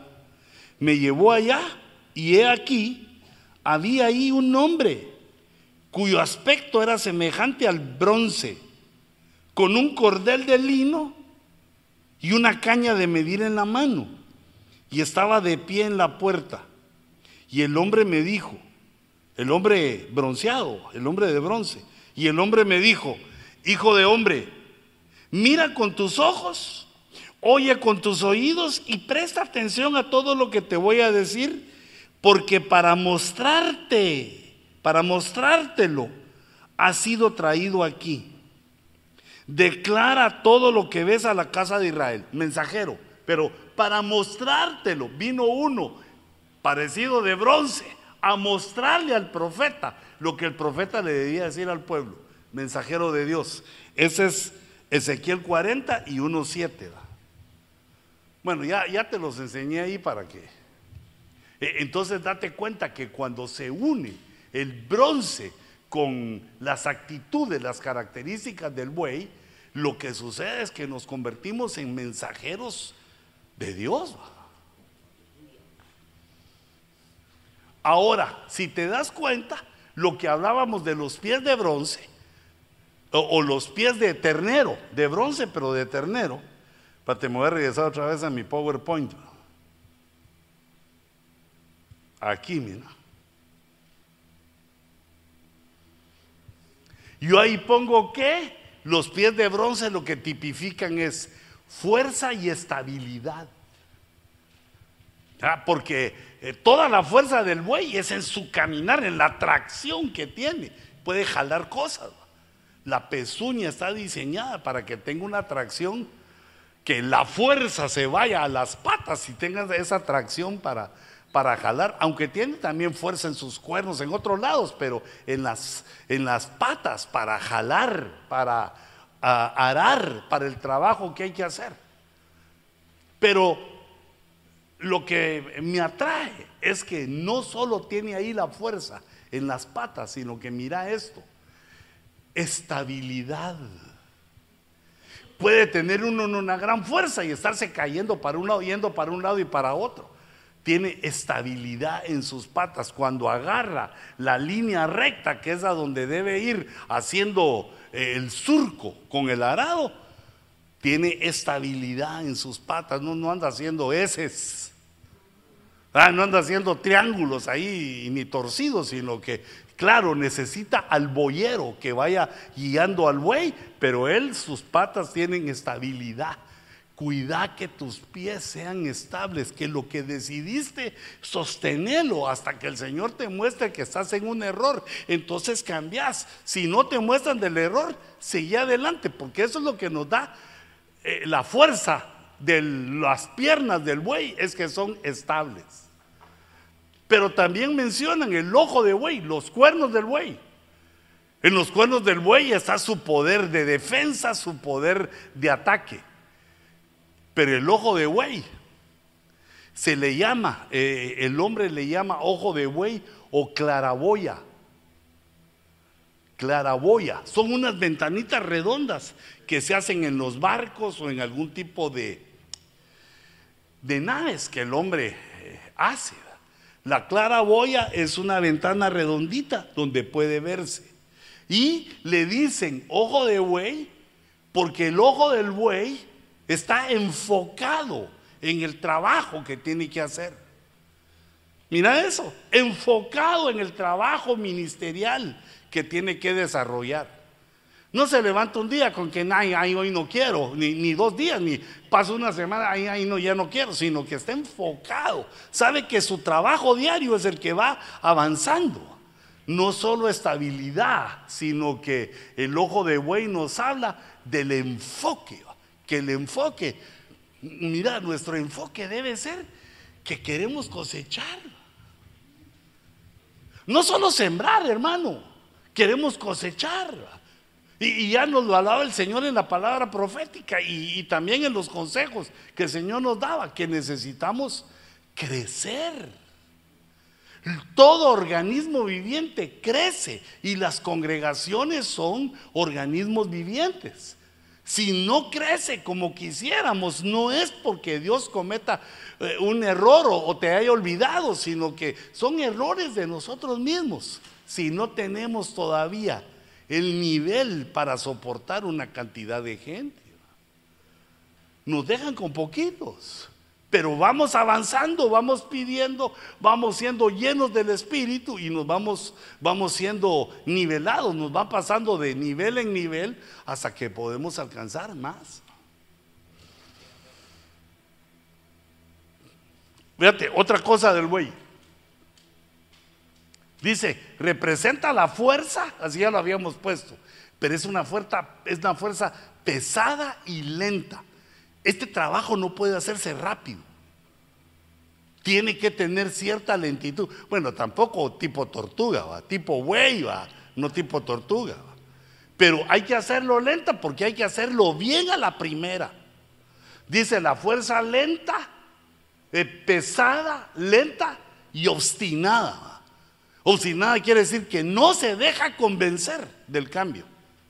Porque esas tres hacen la fuerza eficaz. Es una, es una fuerza que nos exige esfuerzo y perseverancia. Darle duro todos los días, a cada rato. Es lo que le tapa la cara al buey. Otra cosa es que nos trae prosperidad. Porque esa fuerza de la que estamos hablando tiene una característica que es determinante, que tenemos determinación. Como yo lo veo con vosotros que aquí estáis en, en el estudio. Estamos determinados. Tomamos una decisión de llegar a hacer algo. Porque dice, eh, la idea aquí es que esta fuerza nos hace prosperar. La determinación, la meta que nos hemos propuesto, nos hace imbatibles. La queremos lograr, hacemos lo necesario para lograrlo y entonces viene la prosperidad. Todo trabajo que se hace trae prosperidad. Y el trabajo eh, en ministerial también trae prosperidad. Eh, mira, venid a mi viña a trabajar, dijo la parábola, dijo el Señor en la parábola. Venid a mi viña a trabajar. Ya venimos, aquí estamos, Señor. Se te pagará lo que sea justo. Porque no es el hombre el que paga aquí, sino es Dios. Se te pagará lo que sea justo. Por eso si trabajaras como que fueras a sacar un tesoro de piedras preciosas y doblones de oro. Ah, ya te digo cómo tuviéramos la iglesia. Eh, mira cómo puse esta definición aquí, imparable en la realización de sus ideas. Ah, así es un buey. Esa es la fuerza que tiene el buey. Le empiezan a decir, hey buey, ya no, porque está lloviendo. Sí, adelante. Mira, hay truenos, hay rayos, está, el cielo está encapotado. No. Mira, ya salió la luna. Ese es el toro, el que se enamora de la luna. Yo sigo en mi... Porque recordate que eh, el buey es el toro castrado. Es el toro que dominó sus impulsos sexuales, que los encaminó y los dirigió con su esposa. Pero esta característica de saber estar, saber estar, son dos verbos, Saber estar. Mira, se me hizo un poco cuesta arriba entenderlo, porque son dos verbos seguiditos. Entonces, entendí que es tener un sentido para observar, pero no solo observar, sino que para adaptarse a las situaciones. Eh, eso no es ser hipócrita, sino que uno, como el buey que está dirigiendo, el buey de bronce debe tener esa característica, saber estar. Es decir, que sí, si vas a un partido de básquetbol, imagínate que fuiste a ver a los Lakers, no te pongas a orar ahí, Padre, aleluya, impiotes ustedes porque no creen en Dios, pero yo, yo soy. No, ahí no es, hombre. Tenés que saber estar y saber dónde no podés estar. Mira, si te invitan a una fiesta tus familiares y tal vez no son convertidos, no llegues, aquí siento un espíritu de incredulidad. Vamos a, es que a veces se le ocurren unas cosas, unas locas. Saber estar quiere decir que uno observa y mira su entorno y se hace a ese entorno para para no desvariarla. Cuando te dé el momento, el entorno, entonces das el, espadazo. Pero eh, no, no, no, es así tipo profeta del Antiguo Testamento. ¿Dónde están las Jezabeles aquí?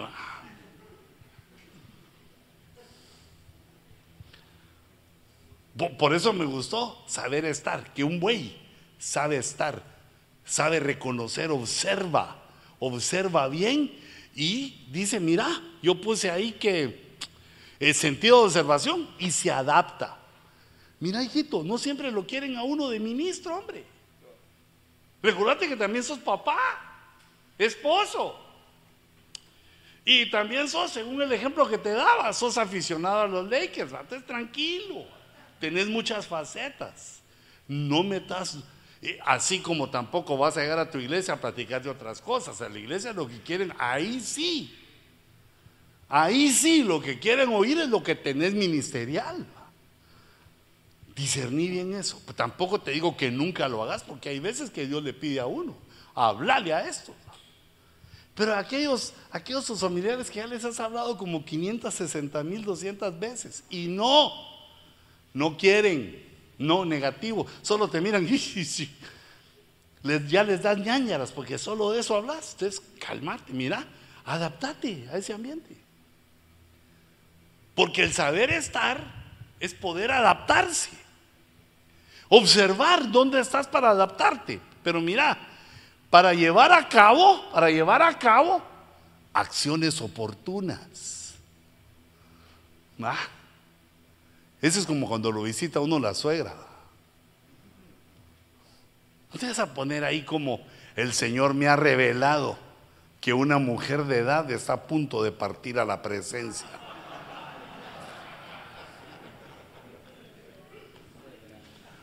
Hey, observa y adaptate. Bienvenida madrecita. No seas tan grueso, porque si no, nunca te van a aceptar. Mira, si uno no se comporta de una manera, mira, inteligente, no le reciben a uno la palabra. Mira, eso se lo digo a los, ¿cómo se llaman estos los que, a los profetas? Que si un profeta quiere que le presten atención a lo que dice, tiene que comportarse, hombre. Tienen que comportarse de un modo. Si te miran haciendo carnalidades, aunque la profecía sea tremenda, no te la cree la gente. Igual como pastor, va. Si no les das un testimonio. Bueno, pero eso te lo estoy explicando ahí. ¿va? ¿Por qué uno tiene que, eh, digamos, observar bien el panorama y adaptarse? para en el momento adecuado, en el momento oportuno, hacer lo que tenés que hacer. Y, por eso puse ahí, mira, sin excederte, ni tampoco quedarte corto. En el equilibrio.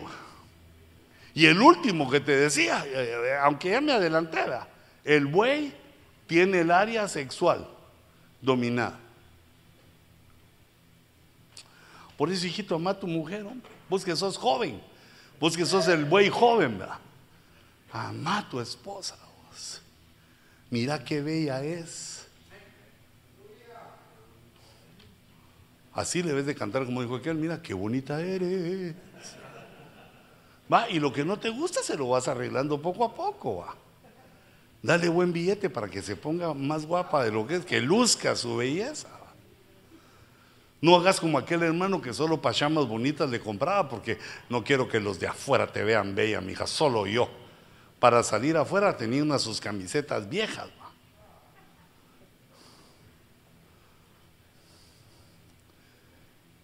Ponele atención a tu esposa, porque es tu seguro de vida.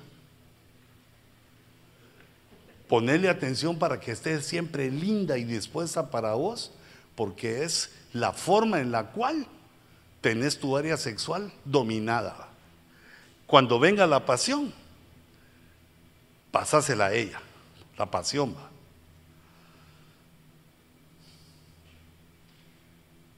Silencio sepulcral. Es que es, es que lo sexual, sino que es grueso eso. Eso sí que son batallas, pero de aquello de que, uy, hasta los viejitos, según me cuentan, les puede. Ay, ya, solo, ya la cabeza no la pueden mover bien. Mira, por eso yo, yo no, no soy en eso. ¿va? Como dijiste vos de mis achaques. No, negativo, no, es broma. Sino que no se le quita a uno eso ni de viejo. Entonces hay que conducirlo a nuestra esposa y vas a ver qué feliz va a ser ella. La vas a hacer feliz. Según me enseñó mi abuelita, Eh, luego también, mira de qué se alimentan los bueyes. De hierba, como las ovejas, de grama, es figura de la palabra. Pero también en Isaías 30, 24, el forraje, esa hierba que comen, es la palabra, debe estar sazonada con sal. La sal tipifica la santidad. La búsqueda de la santidad, porque la santidad como la sal impide, no, no, no permite que nos corrompamos. A si me habían traído un vasote de agua, yo sufriendo ahí.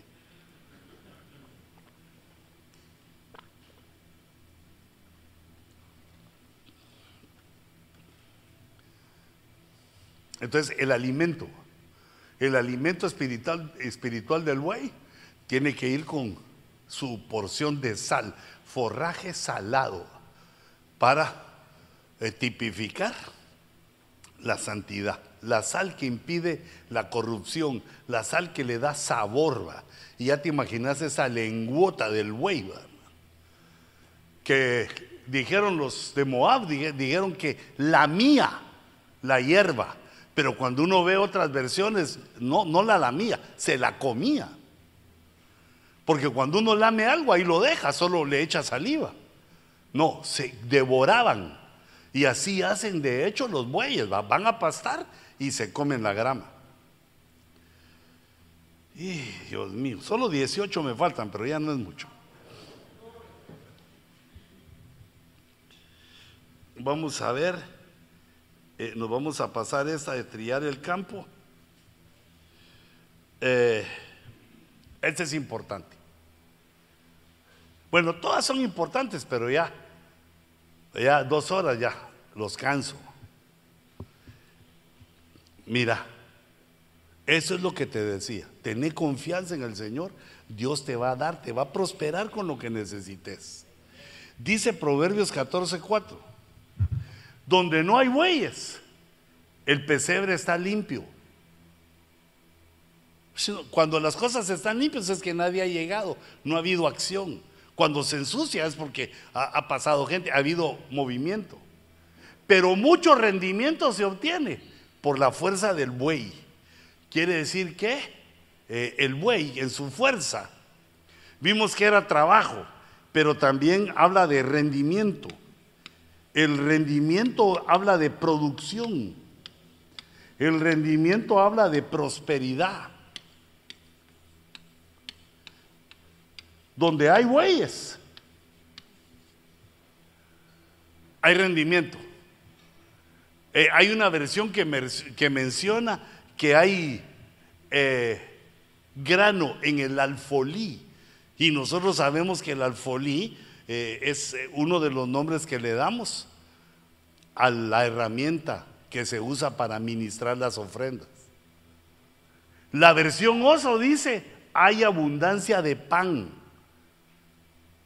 Mucho rendimiento obtiene la fuerza del buey. La fuerza del buey obtiene abundancia de pan. Eh, el pan es para la vida, el pan es el alimento, el pan es la palabra. La versión Dios habla hoy dice que aumenta la cosecha. Entre más cosecha haya, mejora también la producción y mejoran los ingresos. La cosecha la podemos tomar también como eh, el crecimiento de la congregación.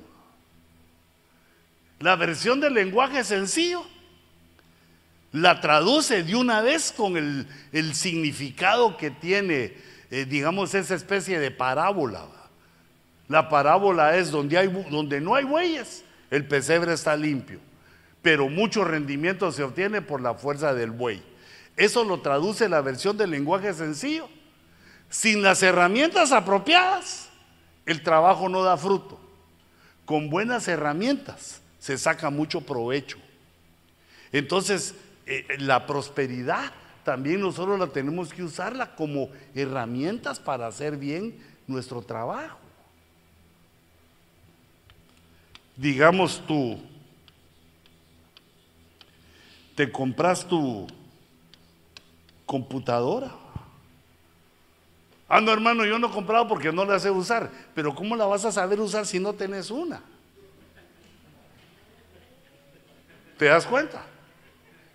Pero hay que comenzar. ¿Cómo está? ¿Cómo, dónde, ¿Dónde se conecta esto?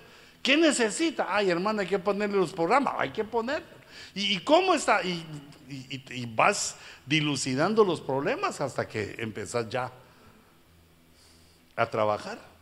Mira, las herramientas para la congregación pueden ser eh, las bocinas, los micrófonos.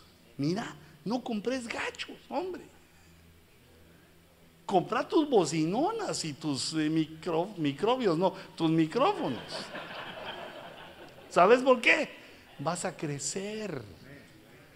Dios te va a dar más. Y vas a tener algo duradero.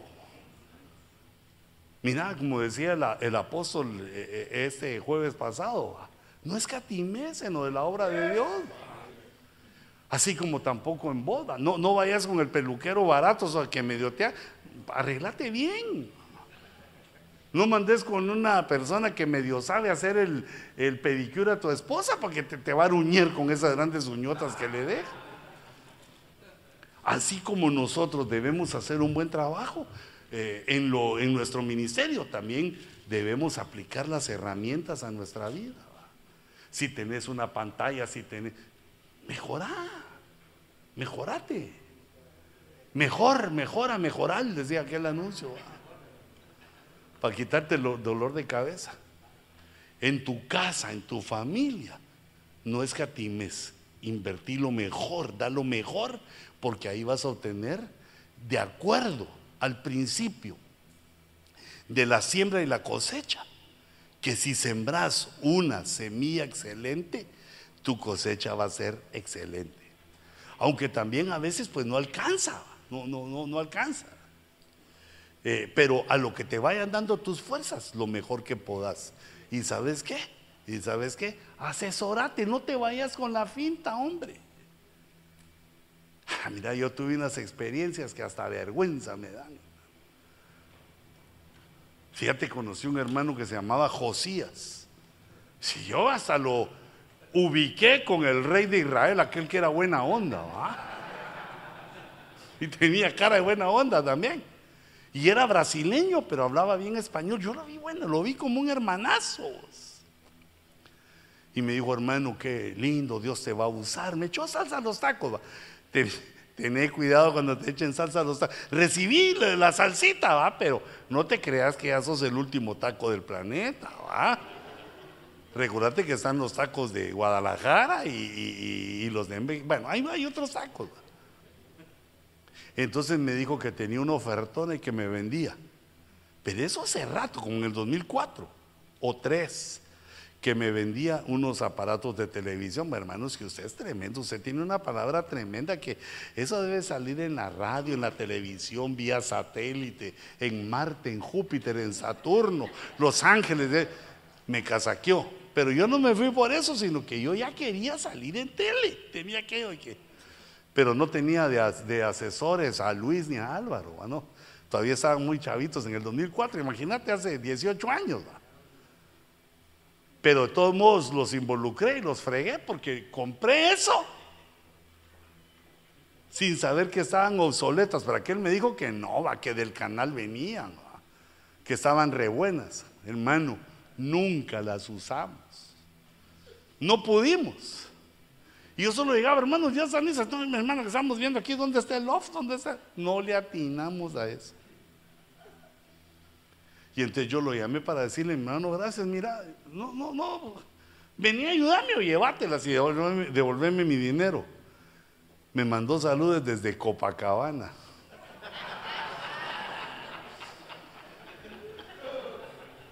Con los nueve mil dólares que me cobró. Estaba viendo a Pelé en Río de Janeiro. Hijo de su mamá, dije yo.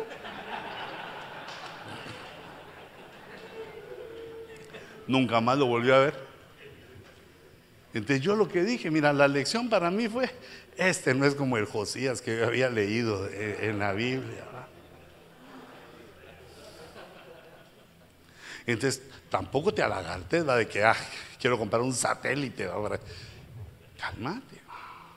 Oí lo que dicen otros, oí lo que van, lo que van viendo otros, los que van adelante de nosotros. Tenemos que ir viendo los que van adelante de nosotros para no caer en los mismos hoyos. Mira, pásame a mi power, porfa. Bueno, vamos a ver, aquí quedamos con que las herramientas, utilizar las herramientas apropiadas. O ya decidiste que nunca vas a usar computadora. No, hombre, animate. Porque si el Señor tardara, bueno, ya están utilizando algunos computadoras cuánticas. Imagínate, quiere decir que si el Señor tarda en el futuro, vamos a tener unas herramientas maravillosas. Ay, Dios mío. Vamos a, ir terminando. Este torito me gustó.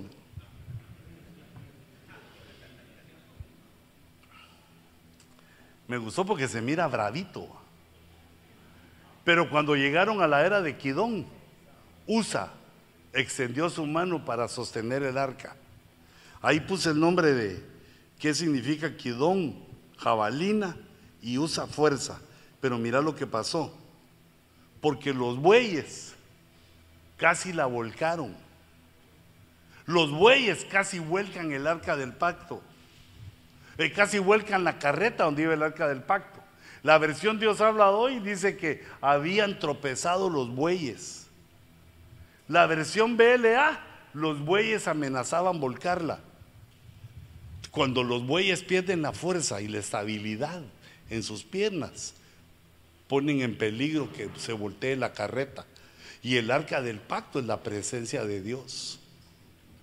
Ahora fíjate, hijito, cuando los bueyes tropiezan, ya dijimos que los bueyes somos nosotros. Tropezar quiere decir fallar, porque el tropiezo lleva a la caída. ¿Y quién de nosotros no ha fallado? Cuando tropiezan los bueyes, tenemos que tener cuidado de quién se entera porque trae muerte. Por eso es que eh, existe la ministración. Cuando el que confiesa su pecado y se aparta, alcanza misericordia. Porque si te descubren nosotros y lo hacen público, matas gente. Mucha gente ya no va a los cultos porque vieron alguna malandrinada vieron tropezar a los bueyes y dejan de creer en Dios, que es un error, ¿va? pero así actúan muchas ovejas, muchas personas. Esa es su forma de actuar, es su forma de entender y entonces de alguna manera nosotros tenemos la culpa. Usa metió la mano para que no cayera, o sea, se metió en ese problema se metió, hizo o sus obras las metió en ese problema que era que los bueyes estaban tropezando, casi volcaban la carreta. Ahí dice casi, la volcaban y la otra dice amenazaban con volcarla. Debes de saber, debemos de saber que tus tropiezos pueden hacer que el arca del pacto esté en peligro, que la presencia del Señor esté en peligro, que caiga a tierra. Aunque aquí el error era que debía ir cargada en los hombros de los sacerdotes. Hijitos, tenemos una gran responsabilidad, pero grande. No solo el predicar bonito, el predicar para que la gente llegue, no solo el saber, sino que si tropezamos, ponemos en peligro todo. Si tropieza el buey, hay muerte.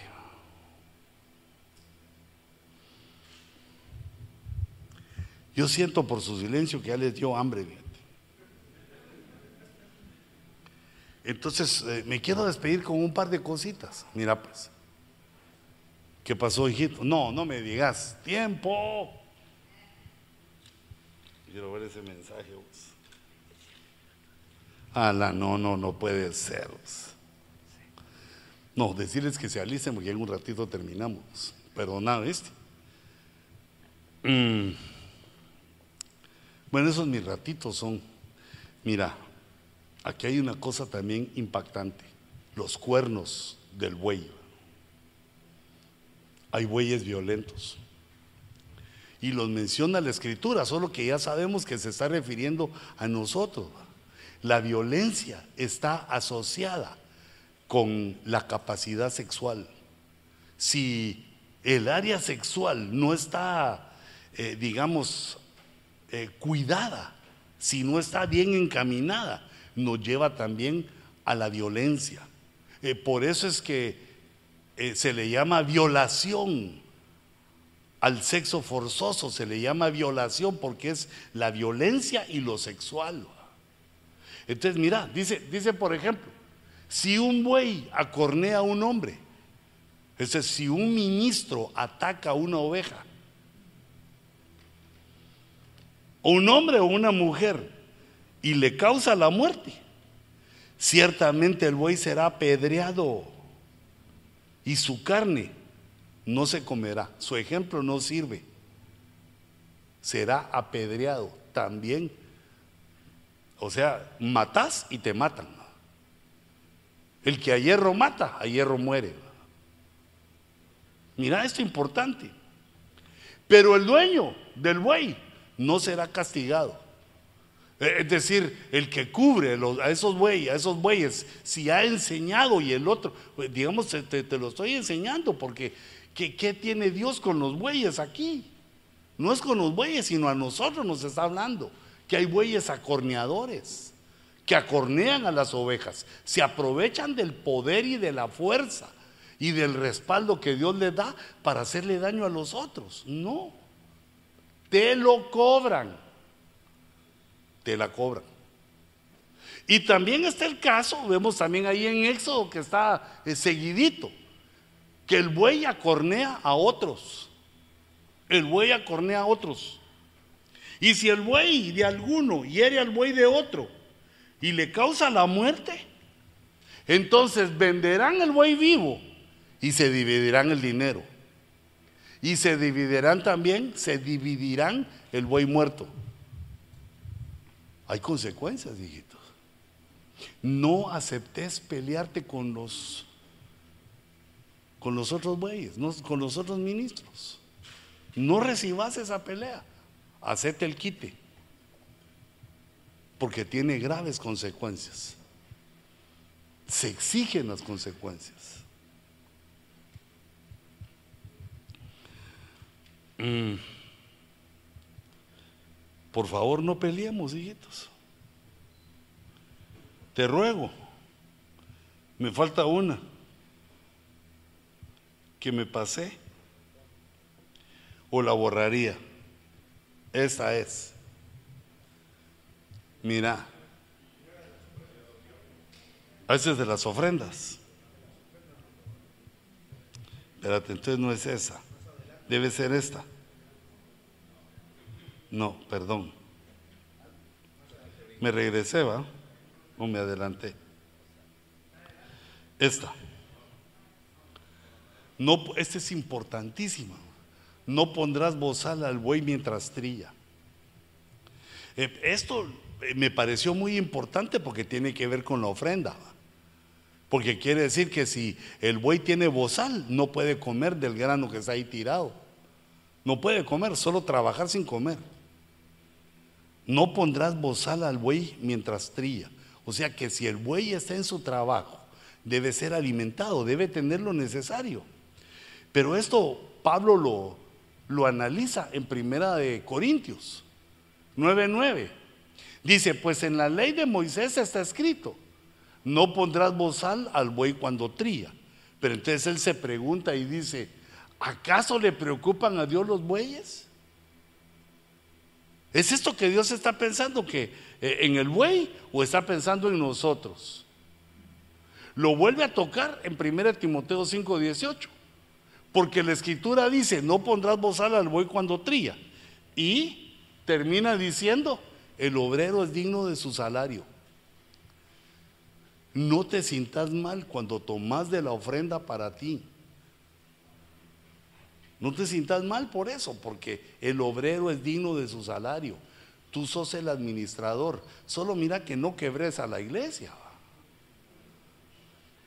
me quiero comprar un carro, pero ¿y si no hay? Administra correctamente, no, no lo hagas. Porque, eh, mira, eh, a la mayoría de nosotros nos cuesta poner la mano en la ofrenda porque sentimos como que eh, estamos tomando lo que no nos pertenece. No, no es así. A ti te toca administrar.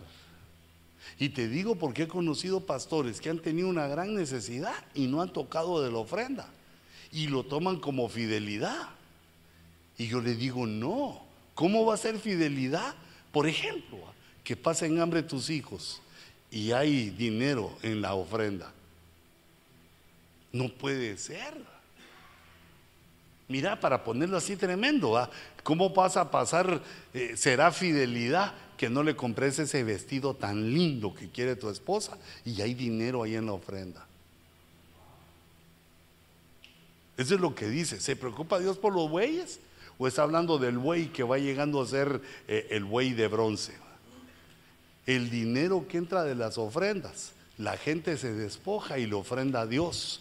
Y Dios te da el dinero para que tú lo administres. Si tus hijos necesitan algo, si tu pancita necesita algo, si ves un hamburgués mal parado, volátelo. Mira, y como dijo aquel, y si voy con vos, invítame, Es decir, no te cegues a que ese dinero es cierto, que es santo pero tenés derecho porque sos el administrador. El obrero es digno de su salario. Hijita, y tú que sos la esposa del pastor, tú sos la obrera, sos uno con tu marido, sos digna de ese salario. No te sientas mal si con ese salario se paga la renta. No te sientas mal si con ese salario se hacen cosas. Pero no te lo explico yo, sino te pongo al apóstol Pablo. El obrero, el que trabaja en la obra, es digno. Ahora, los límites son cuando se empieza a gastar el dinero en cosas pecaminosas. Por eso te puse aún el ejemplo de que uno a su esposa, ah, la debe tratar bien, va, si necesita algo, se le da. Ni modo que la vas a tener sufriendo a ella y sufriendo a ti. E, eso es lo que te quiero que entendas, que lo malo es cuando tomas el dinero y lo gastas en cosas que son pecaminosas. Imagínate aquellos pastores, pues ya, eso ni los conozco, ni quiero conocerlos, que agarran dinero de la ofrenda y compran una cerveza. Eso sí, no es necesario que baje el Señor. A mí me dan ganas de darle una patada voladora. Pero te lo pongo algo más así para nosotros que con el dinero de la iglesia estás pagando el internet y te pones a ver cosas imprudentes eh, eh, en, el internet. ¿Qué crees que Dios no lo sabe? Tu esposa no, porque está bien fondeada, son las dos de la mañana. O sea, sabe, pero ¿acaso Dios no lo sabe? ¿Cómo usamos el dinero? No lo uses en lo pecaminoso. Úsalo para lo que se necesita. Si no, si no lo haces así, se amargan los tuyos. Se amargan los tuyos de que el Evangelio es un trabajo donde no hay. Y ya vimos ahí que dice que eso no es cierto. Donde hay buey, ahí hay rendimiento. ¿Ah? Donde hay buey, ahí hay pan. Donde hay buey, hay prosperidad. Ahora, no digo que no haya momentos de pobreza, eso a todos nos pasa. Hay momentos difíciles en la vida, pero cuando Vos estás manejando. Y fíjate que eso es lo sabio. Si pones a manejar a otro tus cuentas, el que paga manda, va a creer que él es el encargado de todo, hasta de ti. Tené cuidado a quien pones en ofrenda. Pero también tenés el derecho de gastarlo. Tenés también derecho de ahorrar, pero si no te falta nada. Tenés, tenés, tenés derecho de guardar, pero si estás saciado ya, porque mira los desequilibrios. Uno, gastarlo en cosas que malas, que traen mal. Y dos, puede ser otra solución. O no, no solución, sino que otro caso, que lo gastas en cosas suntuosas. Que ya, hermano, y, así como, mejor como el ejemplo de Fidel, ¿va? Mire, señor Fidel Castro, ¿por qué tiene dos relojes? Y Rolex. Y los dos en la misma muñeca. Que bien, el que no sabe que con uno basta. Tengo dos relojes, también Maradona usaba dos relojes. Diego, ¿qué tenés, va? ¿Qué te pasa? Solo tenés inteligencia para la pelota. Bueno, pero eso ya pasó. Tenía varios relojes en la mano, en las muñecas. Entonces, pero, pero ¿para qué eso? ¿Por qué eso? Puedes tener dos relojes, pero usa uno por uno. Así como tu esposa tiene 100 pares de zapatos, pero solo uno se pone. Los otros son de acumulativos, son para otras ocasiones. Cuando uno empieza a comprar cosas ya que ya tiene, imagínate por ejemplo, el que tiene tres carros para él, ¿para qué quieres tanto? Entonces, estás gastando el dinero en lo que no sé. Ah, es que me gusta, hermano, el Porsche me gusta. Ah, no, pero es que, es que, vos no sos, eh, eh, digamos, aristócrata, sino que sos un ministro. Entonces, gastemos el dinero en lo necesario, en lo que sirve como, como somos bueyes, no vas a disponer que vas a comprar un carro yugo, aquellos carros rusos, que ni un año duraban los pobres garritos, ni los conociste, creo que solo, yo en Guatemala los conocí, yugo, compre su yugo, uy, ¿de dónde son? Rusos. Mm. Ni la vacuna funcionó, ni la vacuna aceptan aquí de los rusos. Solo los ucranianos son los que reciben de los rusos por las balas. Entonces compremos las cosas correctamente, pero no quiero que te sintas maniatado, esclavizado, que la ofrenda, que el dinero de la ofrenda eh, te haga pensar mal de ti mismo. El obrero es digno de su salario. ¿Cómo se traduce? No podrás, no pondrás bozal al buey cuando trilla traducilo, sos digno de, tu salario. Y más si estás trabajando en lo secular y necesitas alguna cosa extra. Claro, gloria a Dios que trabajé, tenés más, tenés abundancia. Si necesitas algo, tomalo de las ofrendas. Y si no, pues gloria a Dios, ahí que crezcan también las ofrendas. Pero la cosa es no sentirse uno mal por eso. Sos digno sos digno del salario. Ah, hasta aquí puse eso de los seres de bronce, mira, que lo fui a buscar hasta allá. Es que eso me lo dio el Señor hoy temprano. Y ahí te pongo, ahí estás vos de perfilas allá, mira. A la sombra te pusieron.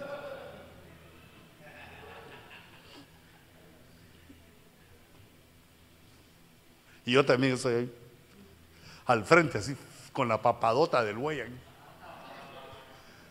Por eso me ponen a mí de frente, porque es el que más tengo. Hijitos, esforcémonos.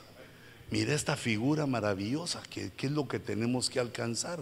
Las características del bronce y ser los bueyes que sostienen el mar de bronce. Qué peso el que sostiene, qué privilegio el que tiene. Y entonces, hermanos, como el alfolí está dispuesto para ti, también yo lo dispongo. El alfolí está dispuesto en tu congregación para que tú tomes en tus necesidades. Y yo quiero bendecir tus finanzas.